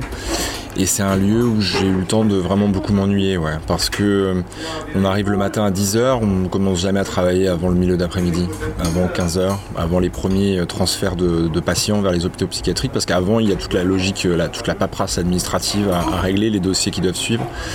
Donc c'est long. Et j'ai beaucoup bu de café, j'ai mangé beaucoup de bonbons dans cette structure-là, dans les 15 mois. Et donc, vous demandez à en partir, c'est vous qui faites la demande hein, pour aller dans un commissariat, vous allez atterrir au 19e arrondissement. Euh, c'est ce que vous aviez demandé en fait. Oui, c'est-à-dire que quand j'ai fait ma demande de, mutation, euh, euh, j'avais le droit de formuler trois vœux. Donc j'ai d'abord formulé le 19e, le 18e, puis le 20e. En fait, ce que moi je voulais, c'était rentrer dans un commissariat, dans un quartier populaire. Euh, quartier populaire, parce, ça m'intéressait parce que c'est là où euh, les rapports police-habitants sont réputés euh, difficiles. C'est là aussi où la police a, dans la grande majorité des cas, de, de grandes difficultés à, exercer son métier avec des conditions de travail qui sont dégradées. Donc ça permettait de répondre aux deux grands tabous dont je parlais au, tout début de notre interview, c'est-à-dire que les violences policières d'un côté, le mal-être policier de l'autre. Dans un quartier populaire, ça, on le voit, les policiers le vivent, les victimes aussi. C'est euh, quelque chose qui est, à mon avis, euh, central dans, un commissariat euh, parisien. Donc vous débarquez dans ce commissariat du, du 19e arrondissement et là, je crois que, enfin, si je vous ai bien lu, le premier choc c'est aussi de vous dire, bon bah je suis sur le terrain, d'accord, et puis en fait vous vous rendez compte que vous allez aussi passer beaucoup de temps à vous ennuyer, à attendre ce que vous disiez tout à l'heure, c'est-à-dire à faire des gardes, etc. C'est une fois par semaine que vous sortez en patrouille. Oui, alors en fait, le rythme de travail des policiers, c'est euh, ce qu'on appelle le 4-2. Donc c'est 4 jours de travail, 2 jours de repos. Et dans ces 4 jours de travail-là, je sors une fois, en moyenne. Si une à deux fois, euh, c'est, mais c'est plutôt une que deux. Et euh, alors en fait, l'ennui, je ne vais pas le voir tout de suite. Je vais d'abord être stupéfait par le premier jour. Je vois un policier euh, qui va frapper un gardé à vue. Le gardé à vue tapait sur la porte de sa cellule bah, simplement parce qu'il voulait aller aux toilettes. Le policier va le sortir, le frapper plusieurs fois. Une demi-heure plus tard, une femme de 70 ans se présente devant la porte du commissariat. Je suis en binôme devant cette porte avec un, avec un autre policier. Et la dame vient pour euh, déposer une main courante parce que son mari la menaçait de mort. Et euh, le policier qui était avec moi lui répond Madame, si ça se reproduit, revenez nous voir. Donc c'est vraiment la stupéfaction qui domine en moi à ce moment-là. Je me dis dans quel milieu, quel monde parallèle euh, suis-je? C'est pas tout de suite l'anxiogène non plus, mais c'est d'abord la stupéfaction. Et à chaque fois, vous allez vous forcer à ne pas réagir. Donc euh, déjà, c'est, j'allais dire, c'est petite violence, mais c'est une grande violence quand quelqu'un est menacé de mort euh, et puis est renvoyé chez soi. Quand euh, quelqu'un qui ne peut pas se défendre et qui sait qu'il n'aura jamais gain de cause s'il il dénonce, se fait frapper. Enfin, c'est, quand même des, des- grosses injustices que vous commencez à, appréhender. Et ensuite, ça va être quotidien. Enfin, le- on, on a beaucoup parlé de certaines bavures que vous dénoncez, mais en même temps, j'ai l'impression qu'il y en a tout au long du livre. Chaque jour, il n'y a pas un jour sans, sans violence, sans agression verbale, sans mépris, voire euh, insulte raciste. Quand vous parlez entre vous des, des, des, euh, des gens que vous êtes censés interpeller, enfin, c'est toute une ambiance quand même très, très, très, très particulière. Bon, vous l'avez cherché en même temps, vous avez voulu, mais en même temps, vivre là-dedans euh, au quotidien, c'est comment on, fait la part des choses quand on est journaliste et qu'on se dit, bon, ok, je suis là pour raconter, mais il faut quand même supporter aussi ça. Et puis surtout ne rien dire. Alors, Il y a plusieurs questions dans, dans votre dernière question, mais euh, d'abord pour vous pour commencer à vous répondre, pour essayer de vous répondre, c'est euh, d'abord de, de- de constater que policier c'est un monde, un univers parallèle qui est complètement anxiogène, complètement anxiogène où la violence est partout. C'est un bain de violence la police. C'est un bain de violence parce que euh, vous côtoyez en tant que policier la misère humaine, la misère sociale. Vous devez résoudre des situations euh, parfois inextricables. Ça, c'est vraiment quelque chose que j'ai euh, pu observer à de nombreuses reprises. Vous avez des conditions de travail qui sont dégradées, des choses qui peuvent paraître banales, mais vous êtes en patrouille, votre voiture tombe en panne. Euh, vous avez le néon dans les vestiaires qui n'a pas été réparé depuis trois semaines. Et du coup, bah, le matin, quand vous commencez à, à 6 heures, vous changez dans le noir. Et évidemment, c'est un. On se dit, on est vraiment pris pour des rien. Ça, c'est le, premier élément. Ensuite, sur comment est-ce qu'on fait pour euh, supporter ces choses-là, ben, euh, il y a toujours le côté, euh, la dissociation entre le journaliste infiltré dans la police et le citoyen. C'est quelque chose qui est extrêmement difficile à gérer. Il y a des moments qui sont plus durs que d'autres, évidemment. Des moments de. Par exemple, sur la bavure, je pense qu'on va y revenir tout à l'heure, mais c'est un moment en fait où euh, ça va très vite dans, ma tête et euh, je fais quoi? Jusqu'où est-ce que je suis prêt à aller pour faire du reportage, pour faire une infiltration, pour montrer les conditions de vie euh, des policiers ou pour montrer la police euh, française euh, du 19e arrondissement. Ce sont des choses qui sont euh, très compliquées à résoudre, des choses qui ne sont d'ailleurs euh, pour moi toujours pas réglées puisque j'ai quand même, euh, je vis quand même avec des cas de conscience qui sont importants. Euh, On va peut-être raconter un tout petit peu la bavure. Euh, ça, vous êtes en, patrouille, euh, enfin une des bavures. hein. On parle de celle des jeunes qui euh, écoutaient de la musique un peu fort. Euh, vous allez faire les faire cesser suite à une plainte des, voisins, un appel des voisins. Vous arrivez, contrôle d'identité. le- le- les jeunes arrêtent la musique et puis là, tout d'un coup, un des policiers va voir un des jeunes et l'humilie devant ses camarades. Et le jeune veut faire un peu son fier à bras, c'est-à-dire qu'il il, résiste euh, un petit peu, pas physiquement, mais en tout cas verbalement. Et là, euh, va s'en suivre une sorte de, tabassage, tout simplement. Euh, et puis, ça va finir au commissariat où ça va continuer. Et, et, là, vous, vous, vous, faites rien. Vous, allez même à un moment, quand il va y avoir une enquête, parce qu'il a porté plainte, eh bien, couvrir votre collègue. Et d'ailleurs, suite à ce que vous avez révélé, dans le livre, il y a une enquête du parquet qui a été ouverte. J'imagine que dans cette enquête, vous allez être euh, interrogé. Comment vous allez vivre ça? Parce que vous avez fait un, faux témoignage quelque part. Oui, bien sûr, j'ai fait un faux témoignage. J'ai aussi euh, euh, assisté à une bavure policière sans rien faire. parce que j'étais pétrifié, parce que le- mon rapport à la violence fait que dès qu'il y a un, moment de tension comme celui-ci, eh bien, euh, euh, je me fige, je deviens blême, j'ai envie de fuir, de courir, de partir, euh, à, à toute, euh, enfin de partir tout simplement. Euh, et ensuite, oui, sur le sur le faux témoignage et sur le fait que je puisse couvrir un collègue euh, qui euh, est allé trop loin, qui a dérapé, qui a frappé, tabassé un adolescent. Euh, en fait, euh, pour resituer, le, soir de l'intervention, le policier dépose plainte contre l'adolescent pour menaces et outrages contre, pers- contre personne dépositaire de l'autorité publique.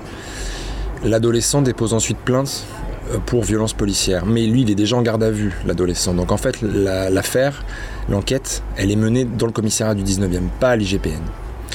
Et c'est uniquement en début d'après-midi le lendemain, quand je commence ma journée, que j'apprends que les trois autres euh, policiers dans la patrouille euh, vont être auditionnés. Et d'ailleurs, l'enquêtrice, que je connais, à qui j'ai déjà fait la bise plusieurs fois avant, etc., elle vient me voir, elle me dit euh, Tu passeras tout à l'heure me voir pour ton audition, c'est une formalité. C'est une personne de l'IGPN. Non, c'est une enquêtrice du 19e arrondissement, du SAIP, elle travaille au SAIP, donc c'est le, service de l'accueil et de l'investigation de proximité. Elle travaille au troisième étage du, commissariat, elle travaille en aucun cas à l'IGPN. Quand elle me dit euh, tu viendras me voir pour ton audition, c'est une formalité, quand je comprends, euh, quand j'entends cette phrase-là, je me dis ça y est, les dés sont pipés. Les règles du jeu sont complètement faussées. Euh, on va euh, couvrir, tous, tous les trois, on va couvrir euh, le policier qui a dérapé, auteur de violences policières. Mais ce qui- ce qu'il faut voir là-dedans, c'est que je me dis, l'enquête va être étouffée, ça sera mis sous le tapis. Donc aujourd'hui, on peut me faire un certain nombre de remarques, de reproches même sur cette affaire-là. Ce qu'il faut bien comprendre, c'est que d'un côté, j'ai tous les éléments pour raconter une bavure, de A à Z. Raconte comment est-ce qu'on en vient, par un cas absolument banal, à, ce qu'un un adolescent de, de 16 ans, un noir, soit euh, victime d'une injustice si crasse que celle-ci. Et j'ai aussi tous les éléments pour montrer comment des policiers peuvent se couvrir entre eux pour couvrir un de leurs collègues qui est allé trop loin. Donc c'est quelque chose qui est absolument euh, euh, importantissime dans mon livre et même dans le débat que suscite la, publication de mon ouvrage. Moi, l'enquête euh, de, l'IGPN qui a été saisie suite aux révélations qui sont faites dans mon livre, moi je l'attends avec impatience. hein. Je suis pas du tout inquiet, je suis même très serein. Pourquoi? Parce que je vais pouvoir revenir sur ma déposition. Donc moi, mon cas de conscience, je vais pouvoir le solder ou le régler en partie au moins. Et ensuite, on fera la lumière sur cette affaire-là. Donc, j'attends, puisque j'ai toujours pas été convoqué, mais je les attends, pas de problème. Et vous pensez pas que vous risquez quelque chose pénalement? On verra, c'est pas la priorité ça. Moi, ce qui m'intéresse, c'est d'abord que cet adolescent qui a été victime d'une injustice l'année dernière puisse euh, avoir foi en la justice française et qui puisse s'exprimer et que le policier qui est allé trop loin puisse être sanctionné pour ces agissements-là. Ça, ça m'intéresse. Ce que je risque, moi, j'en sais rien, euh, mais c'est pas quelque chose que, c'est pas une question que je me pose en fait. D'accord, alors on a parlé de celle-ci, de Bavure, euh, qui porte ce, nom-là, mais j'ai l'impression qu'il n'y a pas que celle-là dans le livre. Vous parlez aussi, là vous dites adolescent quand vous parlez de ce jeune homme, mais euh, entre vous, policiers, c'est pas adolescent que vous dites, c'est bâtard?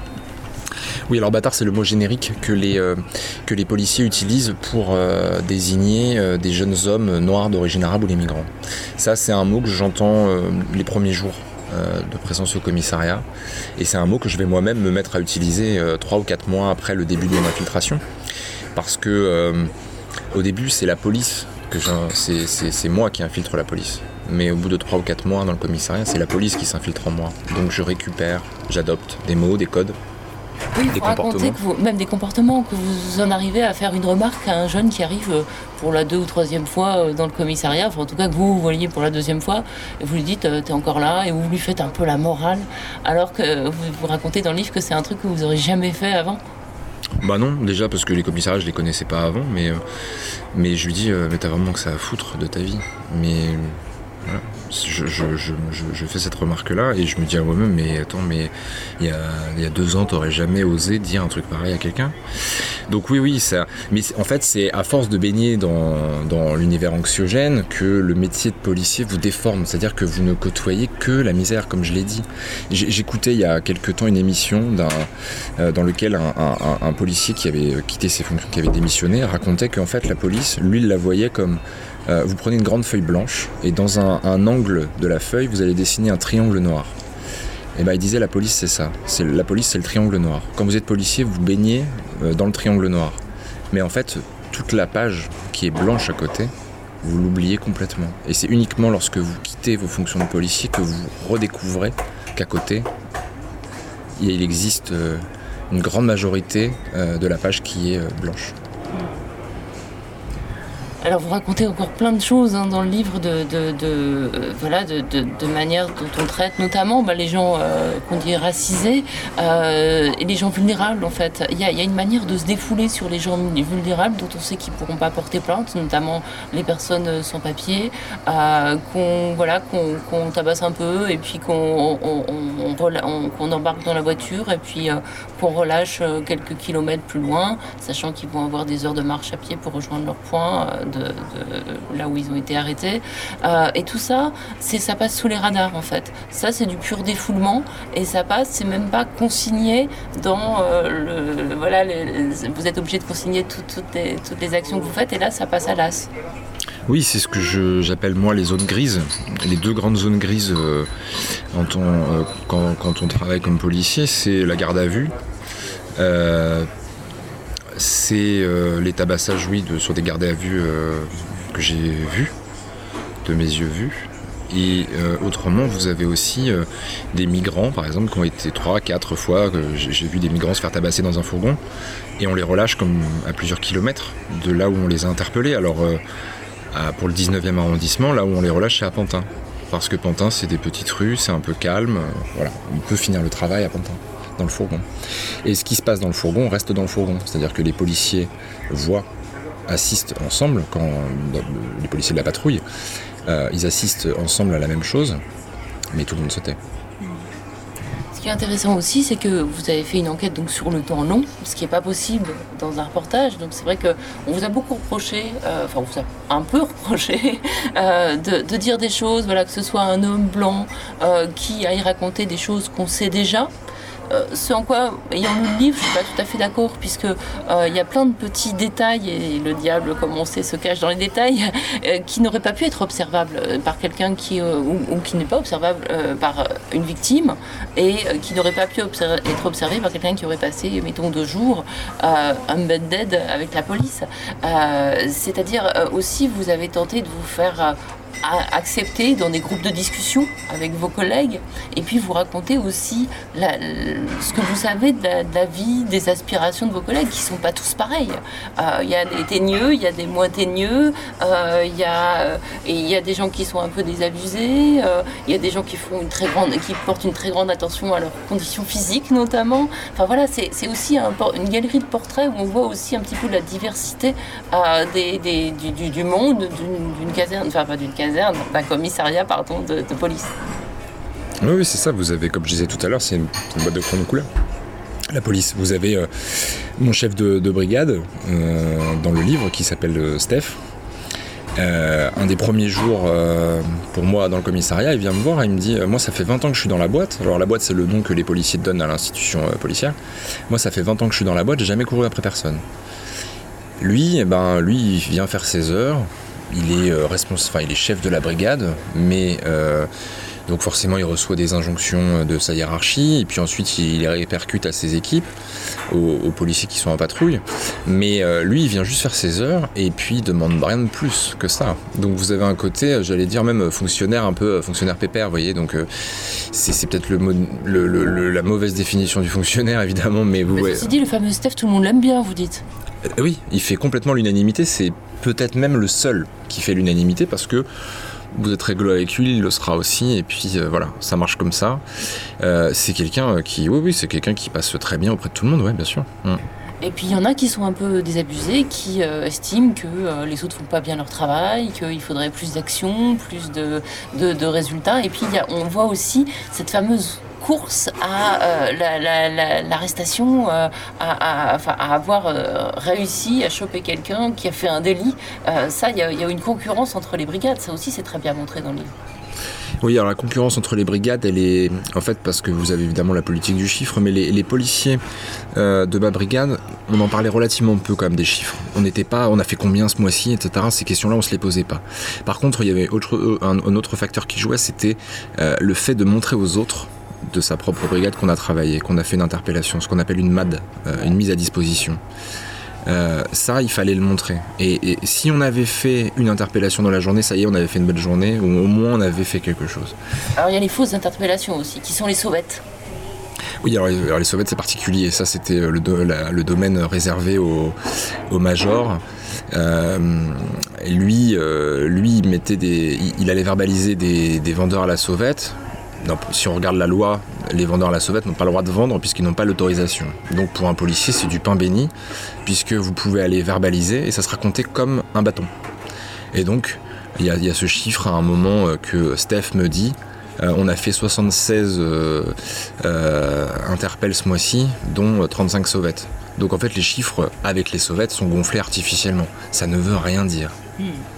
Donc ça, vous montrez tout ça, toutes ces petites combines en fait, et, y compris, euh, à un moment, vous vous dites aussi, alors je sais pas, c'est- une combine, mais parce que ça, devient un business pour les policiers, mais euh, un, gars qui, un, de vos collègues qui vous dit, euh, bon bah voilà, j'ai déposé plainte pour outrage, et puis il vous raconte comment bah, la personne qui a pris sa plainte, on a rajouté, et comment ils ont gonflé le truc, etc. Donc il y a aussi tous ces, sortes de, faux témoignages qui ressortent.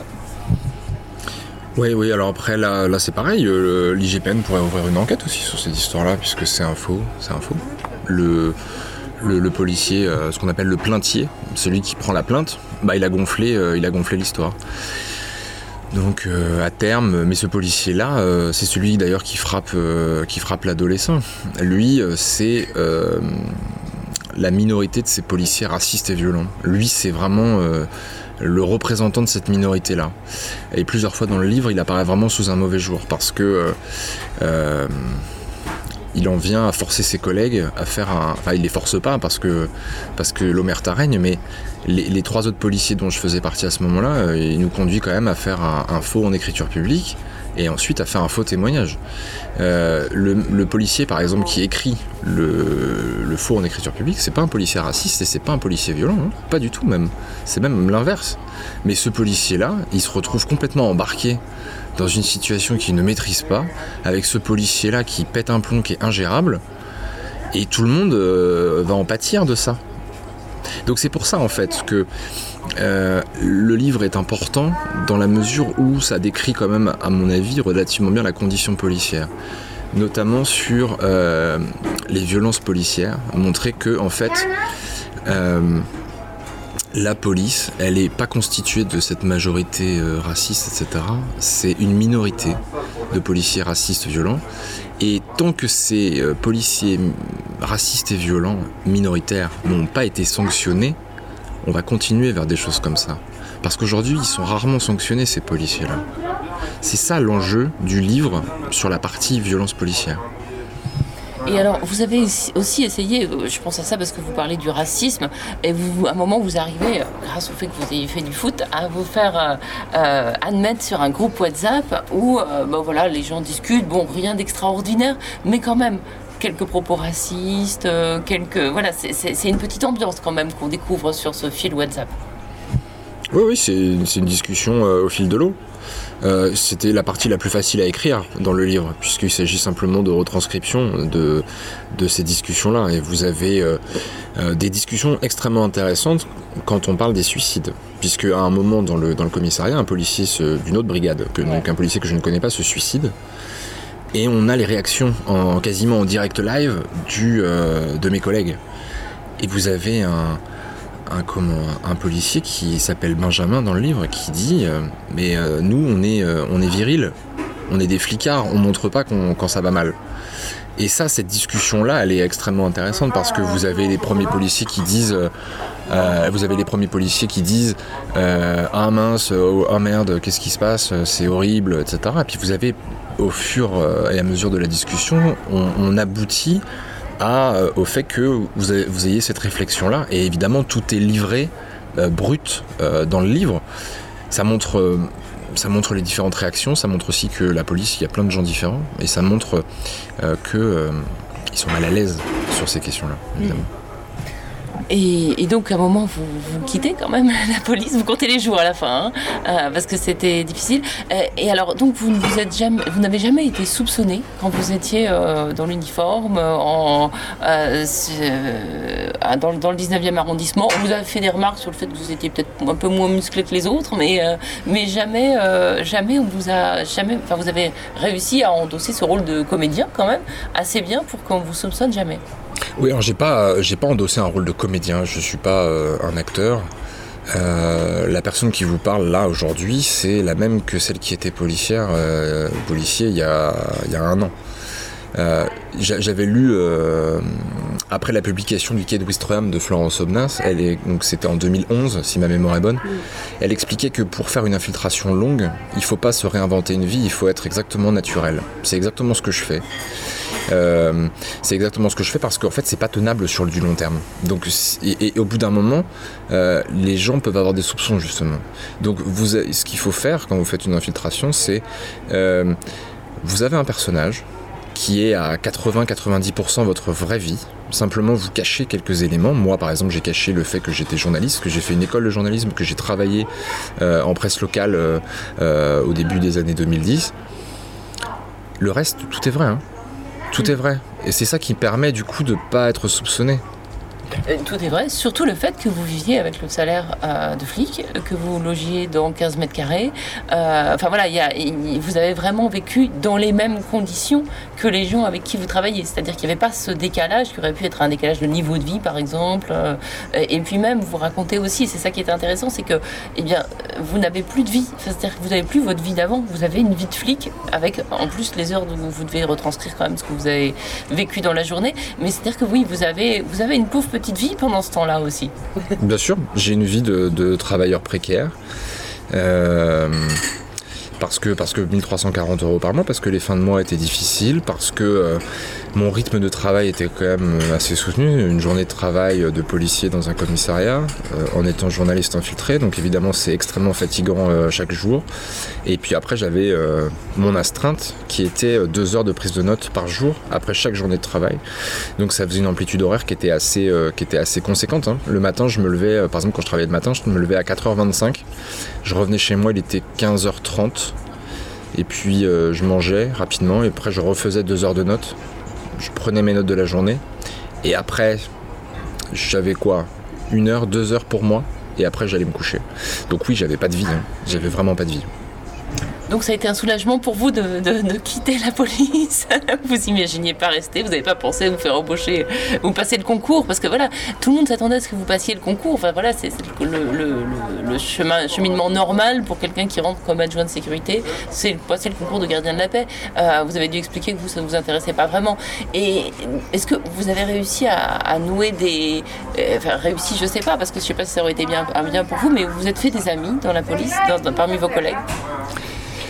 Pas, euh, pas au commissariat du 19e, euh, parce que en fait, euh, dès lors que je démissionne, je coupe les ponts avec tous les policiers du 19e arrondissement. En revanche, j'ai eu connu des, des- des amitiés assez solides avec le policier qui travaillait avec moi à l'infirmerie psychiatrique, qui était mon binôme, qui est quelqu'un qui est un policier d'une grande valeur humaine. Et il y avait également un, un agent administratif qui, avec qui je m'entendais très bien parce qu'on parlait de foot, beaucoup de foot. Et euh, oui, oui, ces gens-là, j'ai aussi coupé les ponts après avoir, euh, euh, comment, démissionné de la police, mais le jour où le livre est sorti, eux m'ont envoyé des messages et c'est, bah, il s'était passé presque un an sans, qu'on se parle. Et en fait, rien n'a changé entre nous en fait. C'est-à-dire qu'ils me disent. Euh, je vais acheter ton livre, euh, etc. Je lui dis non, non, je te l'enverrai, t'inquiète pas. Un autre euh, me dit mais j'espère que notre amitié n'était pas factice. Pour tout ça, tu me dois quand même un resto. Et alors ça, c'est les deux bonnes, nouvelles. Mais euh, comment ils l'ont Est-ce que vous savez comment ils l'ont pris vos, anciens collègues Et est-ce que vous avez eu des réactions euh, hostiles, euh, mis à part celles des journalistes qui disent que vous êtes un petit blanc et que vous devriez pas avoir fait ça et qui euh, voilà, voilà, euh, poussent des hauts cris contre un manque de déontologie. Mais, sinon, est-ce que parmi les, policiers, vous n'avez pas eu de menaces Vous n'avez pas, vous n'avez pas eu de, de, de retour hostile Non, aucune, menace, aucun retour hostile. Le seul message d'un policier du 19e arrondissement que j'ai pu recevoir, ça a été jeudi aussi, le jour de la publication du livre. Euh, ça a été de me dire, je viens d'apprendre la nouvelle, euh, je suis tellement choqué. Je lui ai répondu, ben, bonne lecture, mais j'espère que tu vas bien. Et c'est tout. C'est le seul message que j'ai pu recevoir d'un policier du 19e. Vous sentez, vous sentez à l'aise par rapport à eux Parce qu'évidemment, ils vont avoir un sentiment de trahison. Oui, bah ça, le sentiment de trahison, il est inhérent euh, à toute infiltration. C'est-à-dire que euh, quand j'ai publié euh, mon premier livre, donc Les Enchaînés, sous le pseudonyme de Thomas Morel en 2017, euh, évidemment que le sentiment de trahison, il pouvait déjà exister. Il n'y a pas besoin d'être flic pour euh, se sentir trahi euh, par un journaliste qui s'est infiltré. hein. Euh, les ouvriers à Toyota, certains se sont aussi sentis trahis il y, a, 3 ans ou 4 ans. Là où en fait c'est important ce livre pour les policiers, c'est que je montre quelque chose qui est au ras du réel, qui est sans tabou, sans limite. Je montre ce que c'est que d'être policier dans un quartier populaire, avec son lot de violence euh, policière et avec euh, ce mal-être policier-là. C'est ça qui, moi, euh, m'intéressait avant. Je pense que je réponds assez bien à ces questions-là. Je ne veux pas me jeter des fleurs, mais en tout cas, c'est le sentiment que j'ai. Je suis assez satisfait du, résultat du livre. Et ce que je me dis aujourd'hui, c'est qu'en fait, parler de ces choses-là, ça va faire avancer la condition policière dans notre pays. Moi, on m'a toujours appris à, dire des, à donner des mots quand ça allait mal. Euh, la police, elle, elle va pas bien. hein. Elle va mal, la police, mais elle ne met pas de mots. Au contraire, elle les cache. Et moi, mon, mon, mon job de, police, de, mon job de journaliste, c'est de montrer, de raconter. Là où on ne peut pas aller. C'est ce qui est lié à l'infiltration. Vous avez parlé de voyage clandestin dans la police. Oui, c'est un voyage clandestin puisque personne ne savait qui j'étais réellement dans le commissariat. Mais ce voyage clandestin-là, euh, c'est ce qui permet de, de montrer ce qu'on ne voit jamais. Le grand public euh, peut s'intéresser à ce livre-là parce qu'il va euh, découvrir des choses qu'il n'imaginait pas, je pense.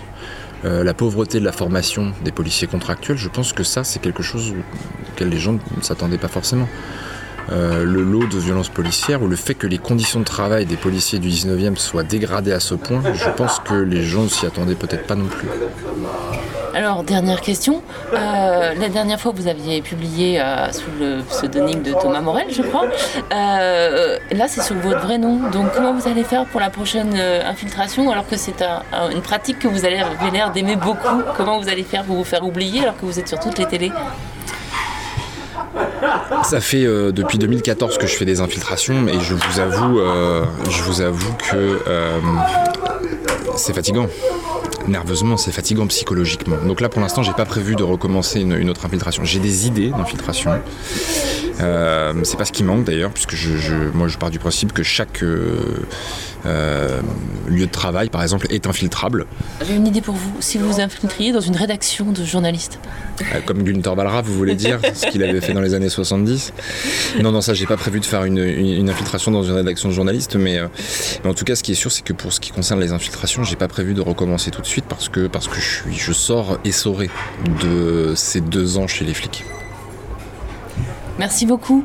Et je conseille à tout le monde de lire le livre parce qu'il est, enfin voilà, a parlé de, beaucoup de choses, mais il y a encore plein, plein, plein de choses à découvrir. C'est un livre aussi qui se lit très facilement. Les chapitres sont courts. Vous avez une vraie politesse d'écriture. Vous, êtes très attentif au lecteur. Euh, voilà, vous, on perd jamais le rythme. Et puis on apprend aussi beaucoup sur vous parce que vous vous livrez, vous livrez des choses pas très gaies d'ailleurs sur votre vie. Et, euh, c'est aussi, euh, parce que c'est aussi la vie d'un être humain pendant deux ans. Et euh, c'est un livre que voilà que j'ai trouvé particulièrement touchant, en plus d'être éminemment instructif. Merci. Merci à vous.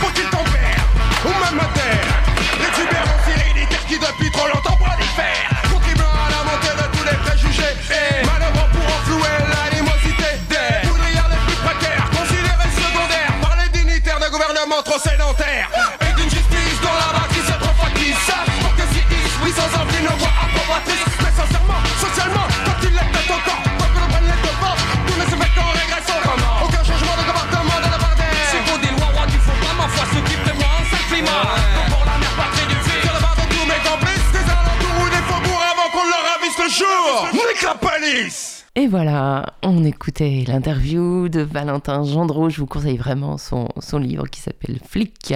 Et ben on va tranquillement terminer cette émission en écoutant un peu de musique avant de retrouver euh, Jérôme Sorel qui va nous parler vélo. Là, je vous propose tout de suite d'écouter bah, Catherine Ringer par exemple. Allez, Catherine Ringer. Ça s'appelle Il y a de la haine, il me semble bien.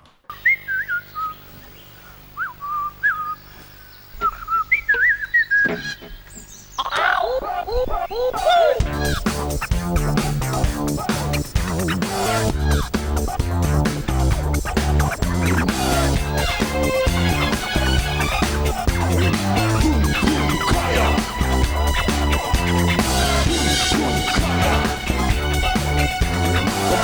boom.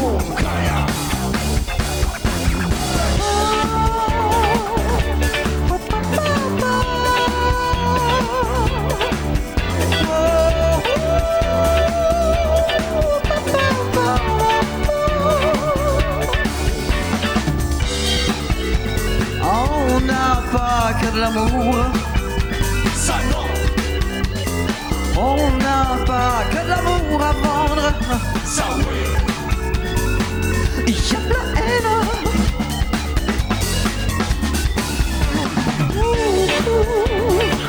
On n'a pas que de l'amour. Ça non. Oula, il y a de la haine.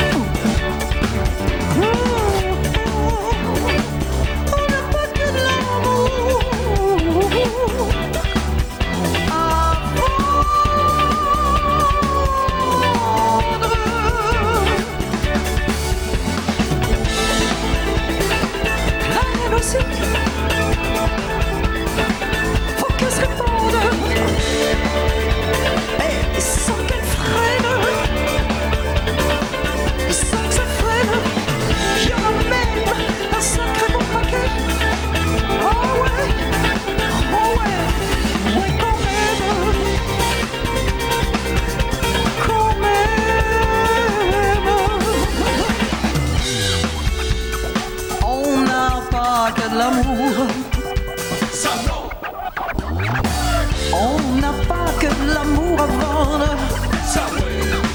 Ah ouais, il y a de la haine. Oh. On est tout endolori et on se sent très amoindri. Est-ce que nos cœurs ont rétréci? Est-ce qu'on en sortira grandi? Est-ce que nos cœurs ont desséché à force de mes objets? On ne sait comment se faire pardonner, ni même si on a droit à quelque excuse que ce soit pour le saccage et honter de la manière vivante sur cette planète.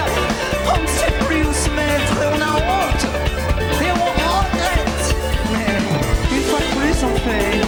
ce qui nous arrange alors. Il fallait qu'on vous le dise, bah c'est dit, c'est fait, c'est nous. Passions maintenant à toute autre chose. Soyons plus positifs. Rien ne sert d'être trop triste. Au contraire. Bien au contraire.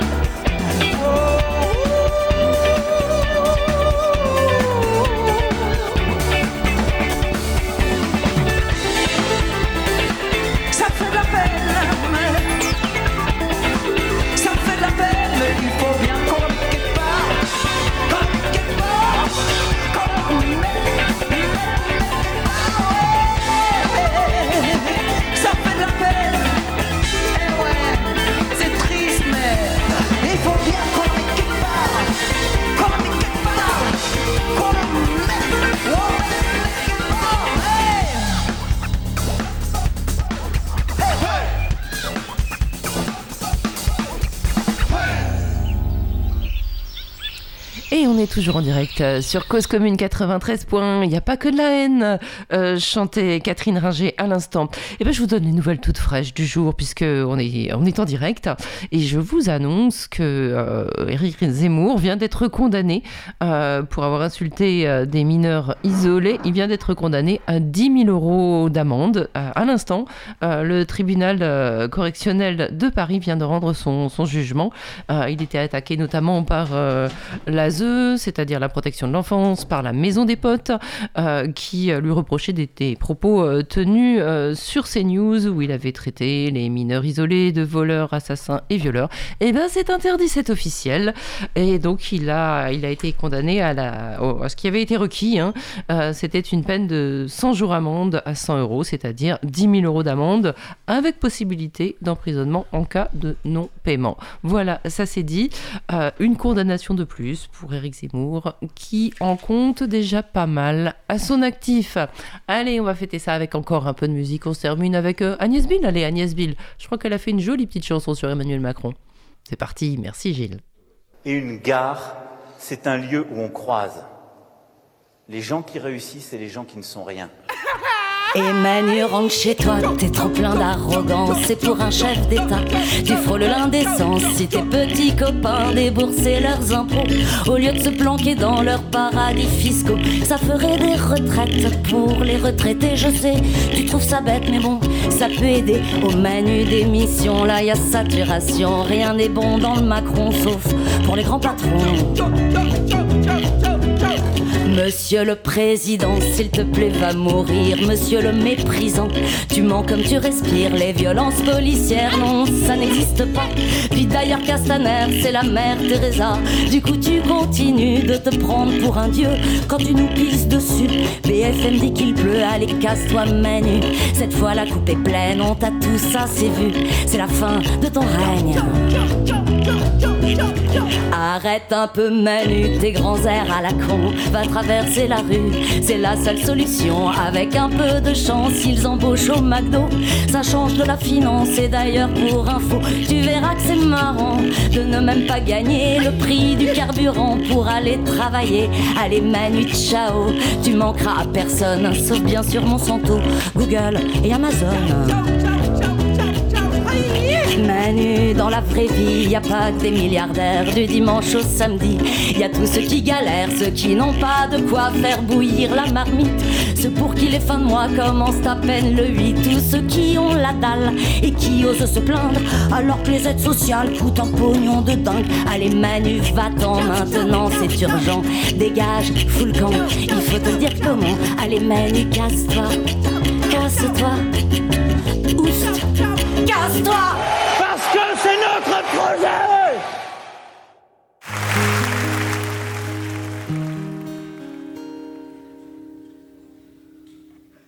Je veux pas de visite.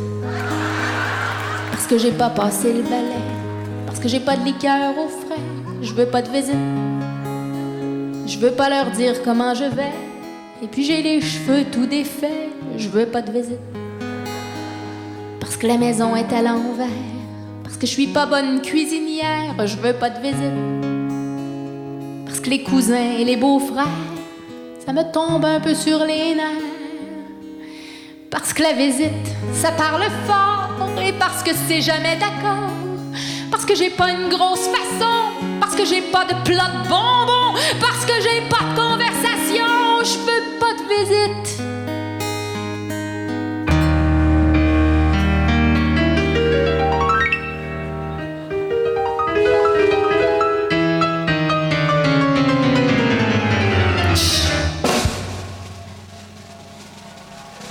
Je veux pas de visite. Parce que quand ça sonne à la porte, j'ai comme une envie d'être morte toute la visite. C'est hypocrite en arrivant, et puis ça repart en m'émérant. Je veux pas de visite. Je veux qu'on me traite de sauvage, que ça se dise dans le voisinage. Je veux qu'on m'évite.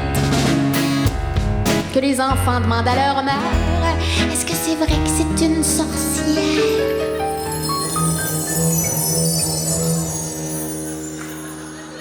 Parce que la visite, c'est comme les fourmis, ça rentre et puis ça se multiplie. Ça revient tout le temps comme un cauchemar. Ça pense qu'on est content de les voir. Ça coupe les films en plein milieu. Ça prend le divan le plus moelleux. Ça nous condamne à la chaise droite. Ça prend Et voilà, nous, c'est Linda Lemec, on couple en, en plein milieu, mais c'est pas bien grave, on vous la repassera, c'est promis. Il est temps pour Liberté sur Parole de laisser la place à Rayon Libre. Bonjour Jérôme. Bonjour Eugénie. Comment ça va? Eh ben écoutez, moi ça va. Et vous? Alors, bon, parfait, Eh ben, parfait, parfait. Euh, où vous nous, où, alors, où est-ce que vous nous roulez aujourd'hui? Au fait, euh, je vous emmène euh, parler de vélo connecté. Euh, L'objet connecté, c'est le- c'est ce qui se passe un peu en 2020 et, et puis bah voilà, ça arrive dans l'univers du vélo, donc on va parler de ça. Quel est l'intérêt d'un vélo connecté? Ah, bon, dubitative, je vais écouter. Eh oui, Merci. bah, euh, euh, j'avoue moi aussi, mais c'est justement parce que je suis dubitatif que ça m'intéresse. Il faut poser toutes les questions. Exactement. Merci Jérôme, et à la semaine prochaine. À la semaine prochaine, Eugénie, merci pour tout.